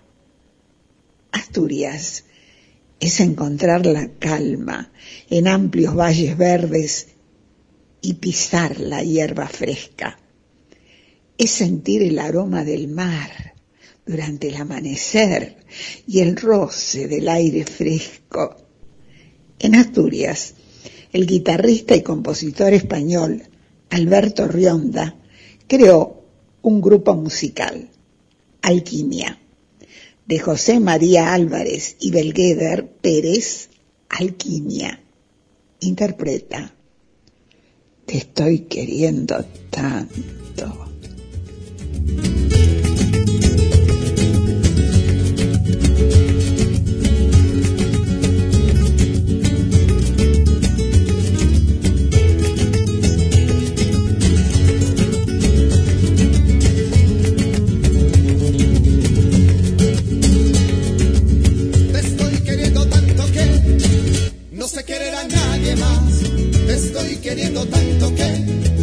Sé vivir si tú no estás. Las noches y los días son para quererte más y más. Te estoy queriendo tanto que me estoy acostumbrando más y más. Te estoy queriendo tanto que no puedo ya vivir sin ti. Te estoy queriendo tanto que yo soy feliz y eres feliz. ¿Qué pasará ese día en que no sienta lo que siento hoy?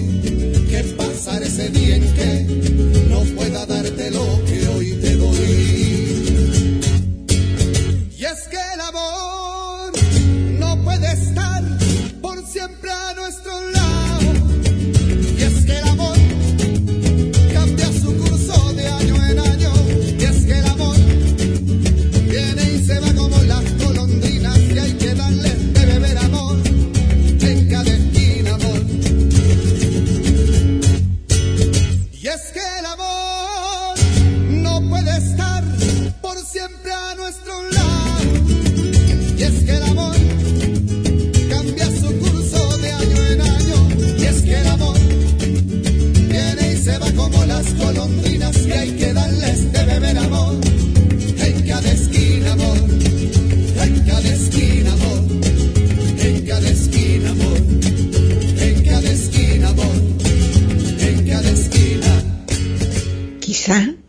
Pueda viajar en el tiempo y sintonizar una radio antigua, donde toda la familia estaba reunida alrededor del receptor. Qué tiempos aquellos. Sin embargo, la radio no perdió su magia, compartiendo una isla en el éter. www.nortetelevisión.com Programación Nacional Online y su señal interactiva NTV Digital. 24 horas junto a usted. El pedagogo, bibliotecario, escritor y editor aragonés Mariano Coronas Cabrero expresa que cuando alguien lee un libro o una revista ya no es igual a como era antes de la lectura. Con frecuencia, esa lectura abre nuestra imaginación, aporta nuevas referencias o sorprendentes desvaríos y nos ayuda a desarrollar nuevas ideas. Carlos Marrero aportando interesantes propuestas de la publicación de un libro. Muchísimas gracias por la presentación, como siempre, son muy amables. La alegría de estar nuevamente con ustedes y hoy con un libro sobre dirección teatral de Salvador Amore. Publicó Tayel. Y le preguntamos a Salvador, ¿cómo fue estructurando este libro? Bueno, esto es, eh, ocurre por la pandemia. Eh, yo no soy escritor, eh, si bien he escrito algunos ensayos, el Fondo Nacional de las Artes hace años atrás eh, me becó para que hagas todo un trabajo de campo sobre la articulación que hay entre eh, lo regional, los valores regionales, cómo se transforman en universales a través de la actividad en todas las artes. Fundamentalmente lo que yo vengo haciendo desde hace 40 años es teatro. Yo me formé eh, en el extranjero, en los países socialistas, viví allá durante mucho tiempo, volví en la época de la democracia a partir de ahí no dejé de andar por el país llevando toda una metodología que trabajamos en la Escuela de Teatro de Buenos Aires junto a Raúl Serrano, que la vamos reviendo, que ha ido cambiando, que ha ido evolucionando y de eso se desprendió también el armado de grupos y de teatros en muchas provincias, en lugares mucho más alejados de la capital, e inclusive estoy yendo asiduamente a Colonia, Montevideo, Paysandú. Todo esto ¿por qué? Porque la actividad concreta se para con la pandemia. Entonces me piden que dé unas charlas por Zoom. Para mí el teatro es eminentemente práctico. Y se me ocurrió, cosa que no había hecho hasta el momento, que las clases de dirección que yo daba en forma práctica, monitoreando al que quiere dirigir, si bien la, dirección tiene muchas cuestiones de teoría, pero hay un, un hecho eminentemente práctico que cuál es su oficio. Por eso se escribe tan poco sobre dirección teatral. Se escribe en general especulaciones estéticas, teorías eh, o filosofía del teatro o, propuestas estrafalarias, conce- conceptos que- que alientan la imaginación. Todo eso está muy bien, pero hay algo que es específico de la dirección y nunca está muy claro. En general, ¿quién dirige un grupo? Bueno, no sé, el que es más viejo, el que, el que grita más fuerte, el que es más ocurrente, o en la escuela el profesor de literatura o el de gimnasia. O sea, no se sabe por qué, pero hay alguno que dirige. Sin embargo, este, la experiencia, el trabajo, los, los estudios, me llevaron a poder de alguna manera ir respondiendo las inquietudes de 70 personas que de España, de mm, Perú, de Uruguay, de toda la República Argentina, desde Humahuaca hasta la Patagonia. O sea, realmente se juntó un núcleo de gente que durante cuatro meses hacíamos Zoom consultándome cuáles eran sus eh, necesidades. ¿Estas personas eh, ¿qué- quiénes son? Todos actores, directores, directores un poco más, menos experimentados, gente toda que está trabajando en esto con más o menos experiencia. O sea, toda gente del métier. En nuestro país hay 40.000 personas que hacen teatro, aunque la Asociación de Actores tenga registrado 5.000 actores y, y sean 2.000 los que más o menos están en actividad permanente. Pero hay 40.000. Eso cuando se habla de nuestro país, que tiene un teatro muy rico, no es por lo que pasa en la calle corriente, es por lo que pasa en todo el país. Puede haber de todo, no todo es bueno, no- pero es mucho. Y me pareció pertinente responder las necesidades. Entonces, el libro se hizo a instancia de que una vez que se terminó eso, había quedado todo grabado. Los propios concursantes, por eso a quien lea el libro le recomiendo que lea eh, al principio de todo, la introducción, porque está el agradecimiento a quienes los desgrabaron, a todos esos, a, a todos esos audios, y yo después, por supuesto, le di nuevo formato, pero no hice un manual, no lo revisé para hacer una obra literaria. Es una oralitura, o sea, no es literatura, eh, está escrito como se habla.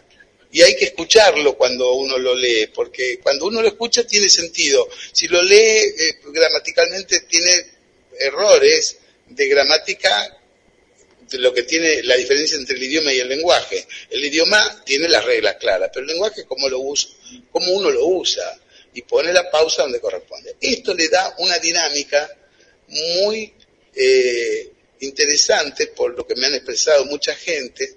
Raúl Serrano le dio un aval muy importante, lo considera, este, y digo, el aval de él a mí me interesa porque es un teórico que ha escrito y, y ha, teorizado sobre el teatro. Entonces, lo que tiene esto es una dinámica mucho más práctica. No pretende ser un manual, pero sí una herramienta, una herramienta de consulta. Por eso está dividido y estructurado en las funciones del director. El director con el autor, el director con el texto, el director con el actor, el director con la actuación, el director con los artificios, sea, el espacio, eh, las artes plásticas, la escenografía, las luces, la- el director con la puesta, la metáfora, y ahí entramos en terrenos de estética, el director consigo mismo y el director con el público. O sea, hice, visualicé las funciones que cumple el director, porque si no se habla de todo al mismo tiempo, y es un oficio, y como tal, creo que se puede, no sé si van a salir grandes artistas de esto, pero muchos de los que están dirigiendo van a encontrar algo que les ordena en un lenguaje coloquial lo que están acostum- acostumbrados a hacer y que a veces quedan enredados en cosas que no son tan complejas de resolver si hay eh, una especie de herramienta que te ayuda a resolver esos problemas. Estamos hablando con Salvador Amore, que escribió este magnífico libro de casi 400 páginas, 350 por decirlo mejor, sobre dirección teatral. Eh, el director prácticamente, el público no lo, no lo palpa, no lo tiene cerca, ¿no? Pero ¿cómo es el acercamiento del director y el público? Este es un tema que le tiene que preocupar no desde el, desde el aspecto de la producción ni de la promoción, pero es mucho lo que se le pide al público de teatro, que venga, que se que se bañe, que tome el colectivo, que pague la entrada, que entre, se siente calladito la boca y le guste o no le guste, después de haber pagado, tiene que aplaudir. Porque si no una falta de respeto, le estamos pidiendo mucho. O sea, ¿esto qué quiere decir? Que el, que el público viene con muchas ganas. Poco, mucho, el que viene, viene con muchas ganas de que eso que está ocurriendo ahí sea una mentira genuina, una mentira que los engrupa bien. Porque sabemos que toda la verdad, todo el compromiso, toda la fuerza vital que tiene el teatro es un marco de artificio, pero que tiene que estar respetado éticamente por este contrato con el público. No solo conseguir que el público venga, sino que no quiera irse, que quiera volver. Y esto es uno de los temas que se tiene que poner el director como tarea. Y algunas pistas allí hay. Eh, ¿Cómo hace el público, aquellas personas interesadas en contactarse, ya sea por el libro o por tu cuestión de trabajo de dirección teatral? ¿Cómo hay que eh, llegar a vos? ¿De qué manera? Bueno, ahí en el mar, eh, hay un, eh, un marcador del libro que está mi WhatsApp, está mi mail y también está la editorial Tayel Ediciones que es también tiene una forma de, eh, de, darle el sitio de donde se puede encargar el libro. En la librería Fray Mocho, Sarmiento Casi Callao. Pero también lo estoy llevando a las provincias. Ya lo presenté en Neuquén, en, en General Roca, que se llama Fisque Roca, ahora Fisque, este, el nuevo correspondiente nombre.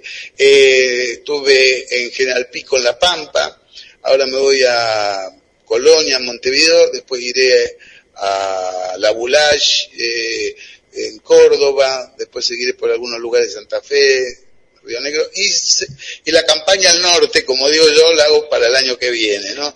Donde llegaré hasta Humahuaca, pero ya los contactos son firmes porque son las personas que participaron de esto que convocan a los grupos eh, de teatro, eh, de influencia, para presentar el libro, hacer un seminario, este, digamos, ilustrativo, aunque la palabra no sería la más correcta, este, y poder eh, dar el, este libro, distribuirlo para que le llegue sobre todo a los, a los que están más alejados y a quienes va más dirigido la problemática de este libro. No, no porque no tenga, este, que no le sirva a alguien que tenga que dirigir en el Teatro San Martín, pero creo que es va a tener menos problemas para dirigir en San Martín que cuando tiene que encontrarla.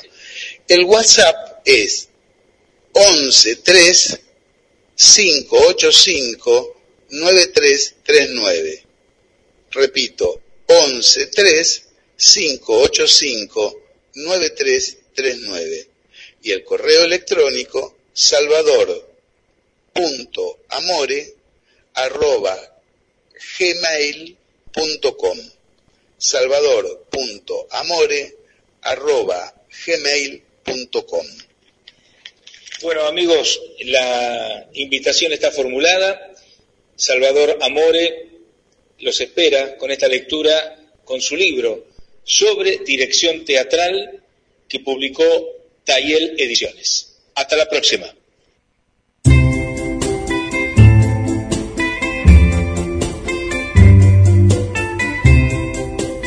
El locutor Jorge Cané siempre expresaba que para hacer radio hay que entrar en clima. El clima de la radio, el de transmitir sensaciones, sentimientos, emociones, sorpresas y alegrías. Recordar una canción al compás de aquella orquesta. La radio estimula nuestra imaginación y viajamos en el tiempo compartiendo un desfile de melodías de ayer y de siempre, compartiendo por GDS Radio Mundial, emisora que transmite por Internet desde Mar del Plata, provincia de Buenos Aires, República Argentina.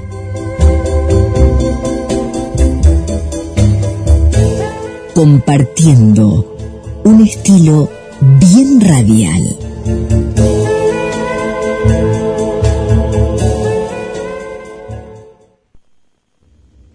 Desde el chalet de GDS Radio en Sierra de los Padres, un programa con estilo, compartiendo. Lo hacemos en duplex con RSO 91.7 e Internet de Marcos Paz. Ambas emisoras están transmitiendo desde la provincia de Buenos Aires, República Argentina. En 1985 recibió un premio Conex como una de las mejores cantantes melódicas de ese año en la República Argentina. Con su voz de contralto, contralto es la voz femenina más grave que se destaca por su rica sonoridad y amplitud de registro grave. Este es el caso de María Marta Serra Lima.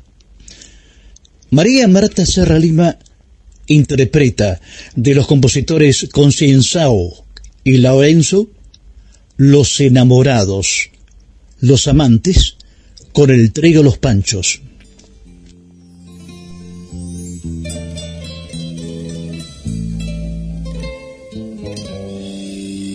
Cualquier día, cualquier hora, en cualquier lugar, nos vemos tú y yo para hablar de amor. Cualquier día, cualquier hora, en cualquier lugar, nos vemos tú y yo para hablar de amor, recordando un pasado de felicidad, los instantes que juntos pasamos y amor nos juramos, revivir los momentos de sueño y de pasión de palabras locas que dijo el corazón.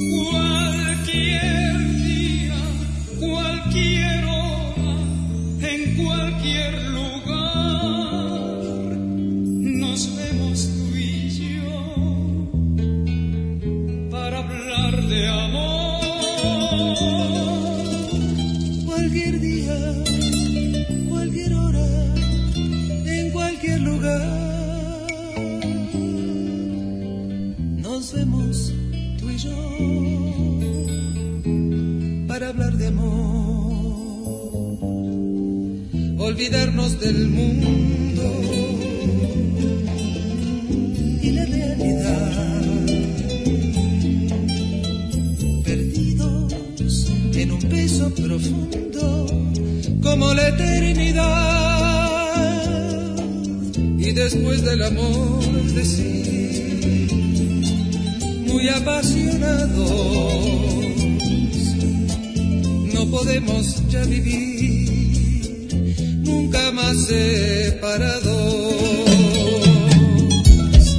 Ay, amor, si yo pudiera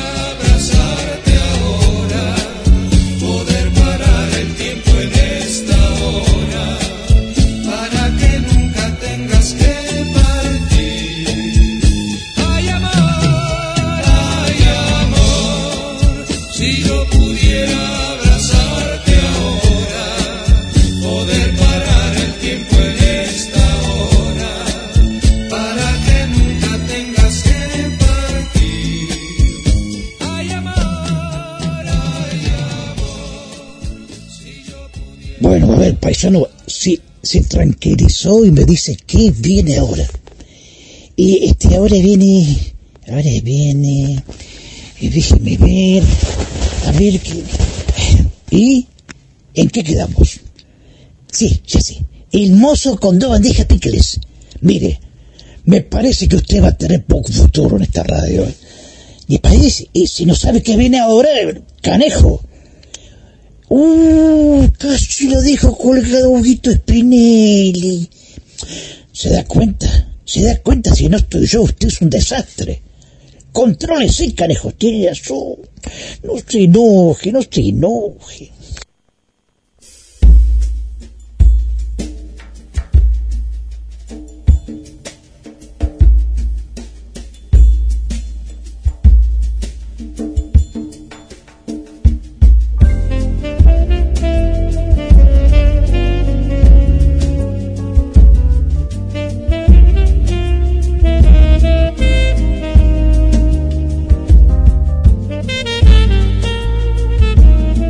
El cassette es un formato de cinta magnética para grabación y reproducción de audio. Fue introducido en Europa por la empresa Philips en 1962 y en Estados Unidos en 1964. La producción en masa de audiocassette compactos comenzó en 1964 en Hannover, Alemania. Hace unos días se publicó una noticia sobre la vuelta al cassette. Se trata de una tendencia muy fuerte en Estados Unidos y Gran Bretaña. Sobre la vuelta de los cassettes nos informa Hugo Spinelli. Gracias Susana Martínez Díaz, un encuentro más en compartiendo el programa de Jorge Marín desde GDS Radio Mar del Plata, Sierra de los Padres. Un saludo como siempre muy grande para su director, el señor Guillermo San Martino, y a los amigos del Duplex, me refiero a la gente de Marcos Paz, RSO 91.7 MHz e Internet, el señor Recaite, que desde esa emisora también escuchan y disfrutan del compartiendo. Bueno, Susana Martínez Díaz, arrancamos el micro de hoy una charla que tuvimos con nuestro amigo Jorge Marín acerca de una nota eh, comentada en, en el medio Perfil, donde se decía que vuelve el cassette, el cassette Nostalgia Vintage de nuestros queridos cassettes. eh. Y un comentario muy acertado sobre la gente que colecciona discos de vinilo y, y agrega ahora el negocio del cassette, porque en Estados Unidos ya se viene haciendo hace un tiempo, pero nosotros siempre vamos un poquitito atrás con eso. Pero bueno, quienes hayan usado el cassette recuerdan eh, que el cassette fue muy utilizado para el archivo de programas musicales, para la compra de, de novedades musicales que también se presentaban en cassette se usó el cassette eh, como material para archivo periodístico. Luego aparece el micro cassette, que era un cassette más pequeño, muy usado por los periodistas. Eh, salió también la utilización del grabador eh, de periodista, micro cassette. Y después la importancia que tenían las grabaciones en cassette en los hechos familiares allá por los años 70 y, y aún antes. Recuerdos familiares que quedaron quizás en algunos casos perdidos en cassette que no se podían utilizar porque la gente en realidad por necesidad o de manera equívoca fue digamos eh, descuidando el cassette y también la tecnología nos llevó a otras cuestiones.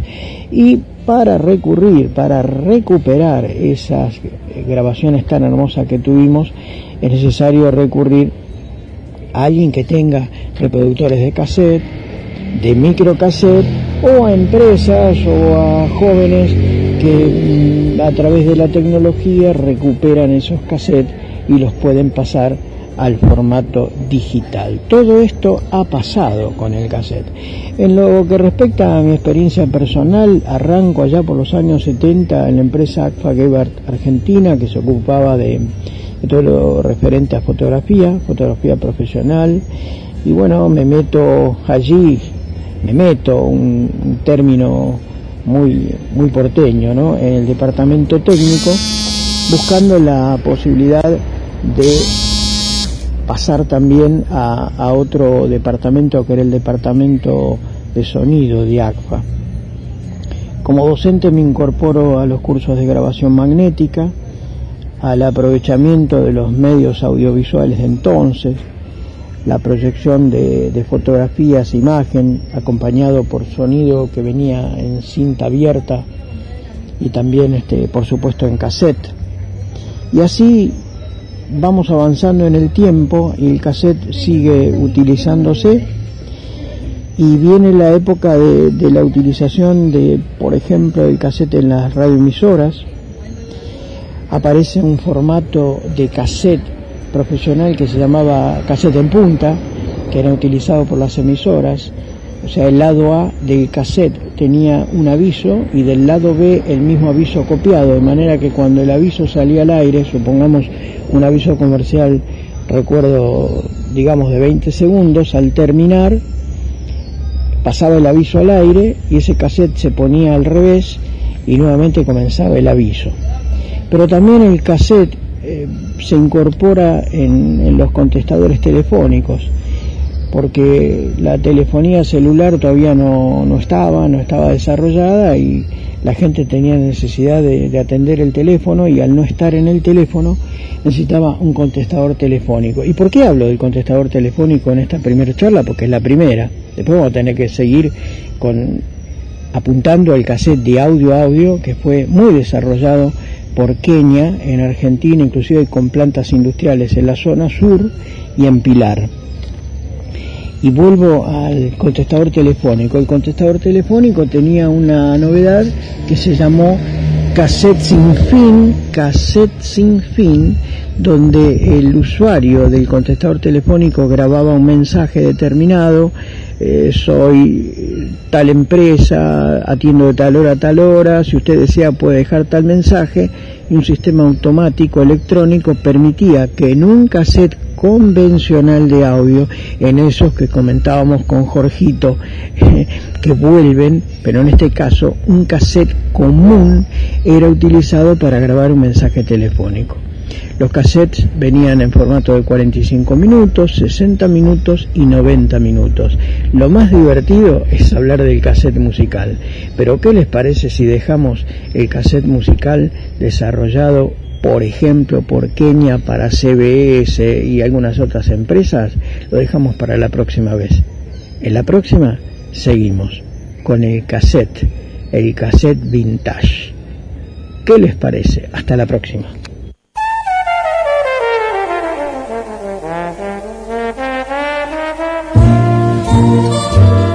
Mientras caminamos por la playa a la luz de la luna, compartiendo nos acompaña. Un desfile de melodías de ayer, de hoy y de siempre.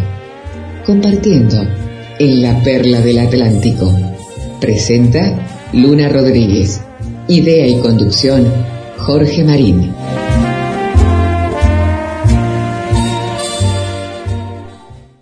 Permiso, don Jorge. Permiso, don Jorge. Bueno, este, yo venía Sí, sí, ya sé. Nancy, por favor, atienda al paisano. Este... Eh, ¿Para qué venía yo? Este... Eh, tranquilo, paisano. Mire, le va a habilitar el micrófono a Nancy ahora para que usted pueda... Este... Expresarse, ¿eh? Tranquilo. Ahí está el micrófono. Acá está el micrófono, acá... Acá... Eh, ¿Pero qué está haciendo? Eso es el florero, paisano. No, no, no. Aquí. Ah, perdón. Paisano, tranquilícese, canejo, contrólese. Está bien, tiene eso, tiene eso.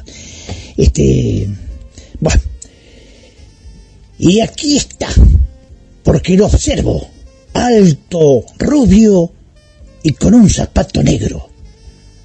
Pero a mí me van a echar porque es una película de Pierre es para seguir. Por eso, paisano, le pido que afine la bordona, porque otra vez la voz me. Ya lo escucha Desiderio. Es en todo el hemisferio, desde los Andes al Polo, desde Londres a París, Finlandia, Rusia y Miami son oyentes habituales de este gol de media cancha que todo el mundo distrae.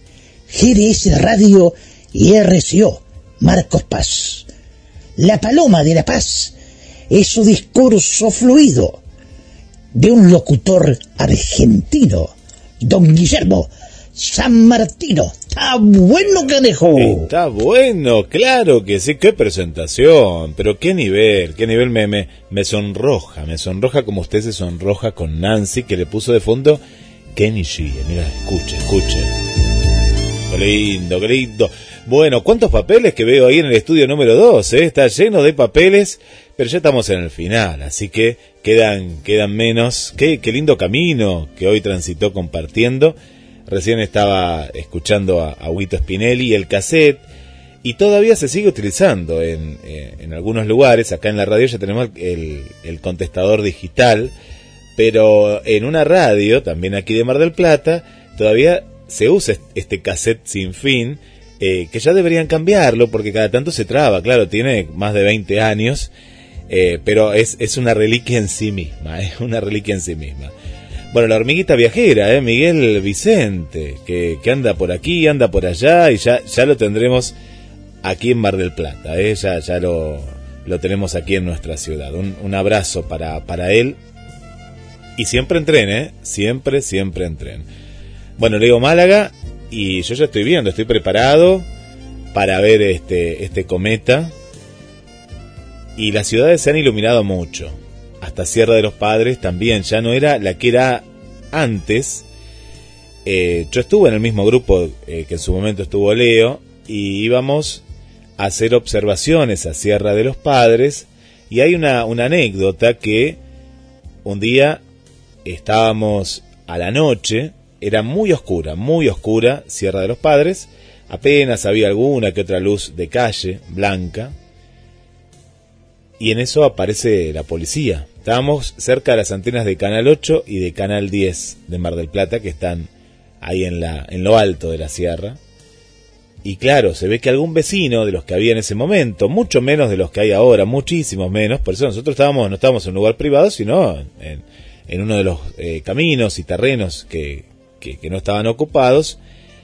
Y claro, la, la, policía nos sacó de ese lugar. Bueno, ahí Sebastián Muso, el, el director de, de ese grupo, eh, les explicó que éramos chicos, yo era chico, eh, todos éramos adolescentes y que no, lo único que estábamos haciendo no íbamos a acampar, porque no, no se puede ni hoy ni ayer tampoco se podía en ese momento, sino que estábamos haciendo una observación astronómica. Bueno, nos dejaron un poquito más y, después sí nos tuvimos que, que, que, retirar. Hoy esa actividad que hicimos en ese momento no se podría hacer porque ya no quedan lugares libres, eh, está muy poblada eh, la sierra, y así que hay que alejarse todavía un poquito más, ¿eh? todavía un poquito más, eh, más lejos ya prácticamente camino a Balcarce. Vamos con los saludos de las amigas y los amigos. Antes les cuento que en el día de ayer hicimos un encuentro presencial en un programa colega, Jorge, eh, de un compañero tuyo, de Pierre, Claudio, Claudio Pierre, el programa de rock que tiene la radio los jueves a las 18 horas. Y bueno, y conocimos a muchas amigas y amigos en persona, porque la pandemia lo bueno que ha traído para la radio es una cantidad impresionante de, oyentes, porque la gente se volcó en esos momentos de, encierro a escuchar radio. A escuchar radio. Y bueno, y así conocimos a Gladys, conocimos a Gilem, conocimos a Raúl, conocimos a mucha gente, ¿eh? mucha, mucha gente, a, Alejandro. Eh, lo conocimos eh, también al amigo Fernando, mucha gente, a Nicolás también, a Oriana. Y bueno, fue, fue un placer compartir con, con la audiencia de, de la radio y que es en estos momentos la audiencia de Compartiendo. Saludamos a la distancia a Susi, desde Burlingame, y a toda la familia Rodríguez, a María Gutiérrez, que nos escucha desde Capital Federal, a Mónica, Mónica Castellanos desde Uruguay, a Liselén. Un saludo también para Martina Salazar, una nueva amiga que se está sumando a la familia de la radio.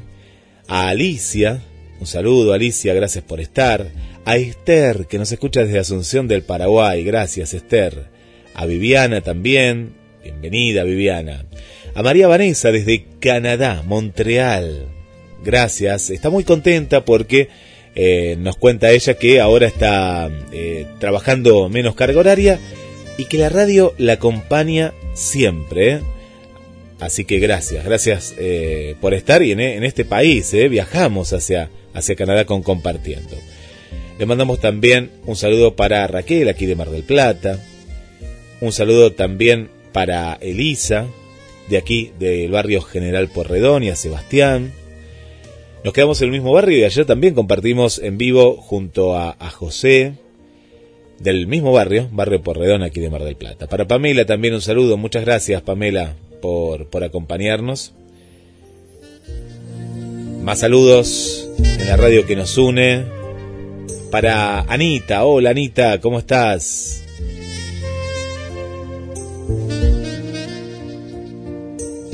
Pamela también, bienvenida.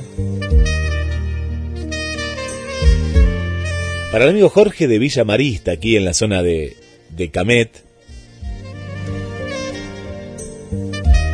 Para Victoria Solís, desde Puyo, Ecuador, que tiene ganas de conocer Argentina. Bueno, bienvenida, ¿eh? Bienvenida. Claro que sí. Aquí la, la esperamos. Para Adriana Romero. Hola Adri, ¿cómo estás? Desde el centro. Patricia aquí también desde, desde Mar del Plata. Amigas y amigos de compartiendo muchísimos saludos que nos llegan al teléfono de la radio, también en Facebook, GDS Radio Mar del Plata, al 223 4 24 66 46. Gracias Gladys también aquí desde Mar del Plata, que me olvidé de nombrarla, eh, también Gladys, eh, del barrio Constitución. Bueno, la familia se va agrandando y mando un saludo para toda la familia también de R, RCO. Hoy hemos escuchado también ahí al director de esta radio amiga y colega que nos une, GDS, la radio que nos une, los buenos programas, tanto en una emisora como en otra. Y ya los estoy viendo ahí, ¿eh? ¿Ya están preparados? Eh, no, ese papel no, el otro. El otro sí, el, último. Ahí está, ahí está en el estudio número 2 Adelante, gauchos. Adelante, Jorge Marín. Sí, cuenta, paisano. ¿Pero qué le pasa, paisano, otra vez? Y no tenemos que ir, no tenemos que ir. Hola, amiguito, ¿cómo la va? Don Julio, ¿qué está haciendo por acá? Mira, pasaba por el sur que me quise bajar para decirle que no se ponga triste porque yo compré eh, varios frascos de picles. Yo invito vermú con picles gaseosa, lo que usted quiera, para verlo contento, amiguito. Por favor, los espero para aprender con don Jorge, Guillermito, ¿eh? Y un día a lo mejor don Jorge Arrecait viene por acá y brindamos también, ¿eh? A la salud de las dos radios, ¿eh? GDS y Marcos Paz. Hasta luego, hasta luego, don Julio, hasta luego. Don Jorge, bueno, se escuchó, vamos a meterle pata porque veo, este, nos están esperando. Sí, sí, sí, ya escuché, ya escuché. Bien amigos, los espero la próxima aquí en GDS Radio, emisora que transmite desde el chalet de Sierra de los Padres y RCO 91.7 de Marcos Paz. Ambas emisoras transmiten desde la provincia de Buenos Aires, República Argentina. Hasta la próxima. Hasta la próxima, amigos. Hasta la próxima.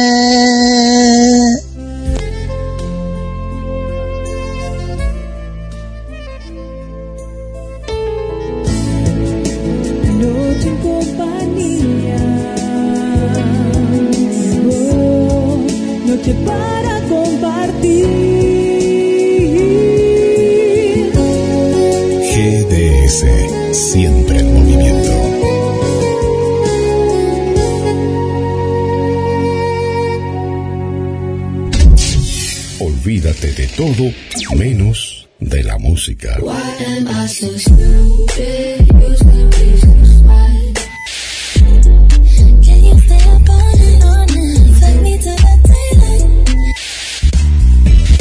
GDS Radio Mar del Plata, la radio que nos une. La radio en todo momento.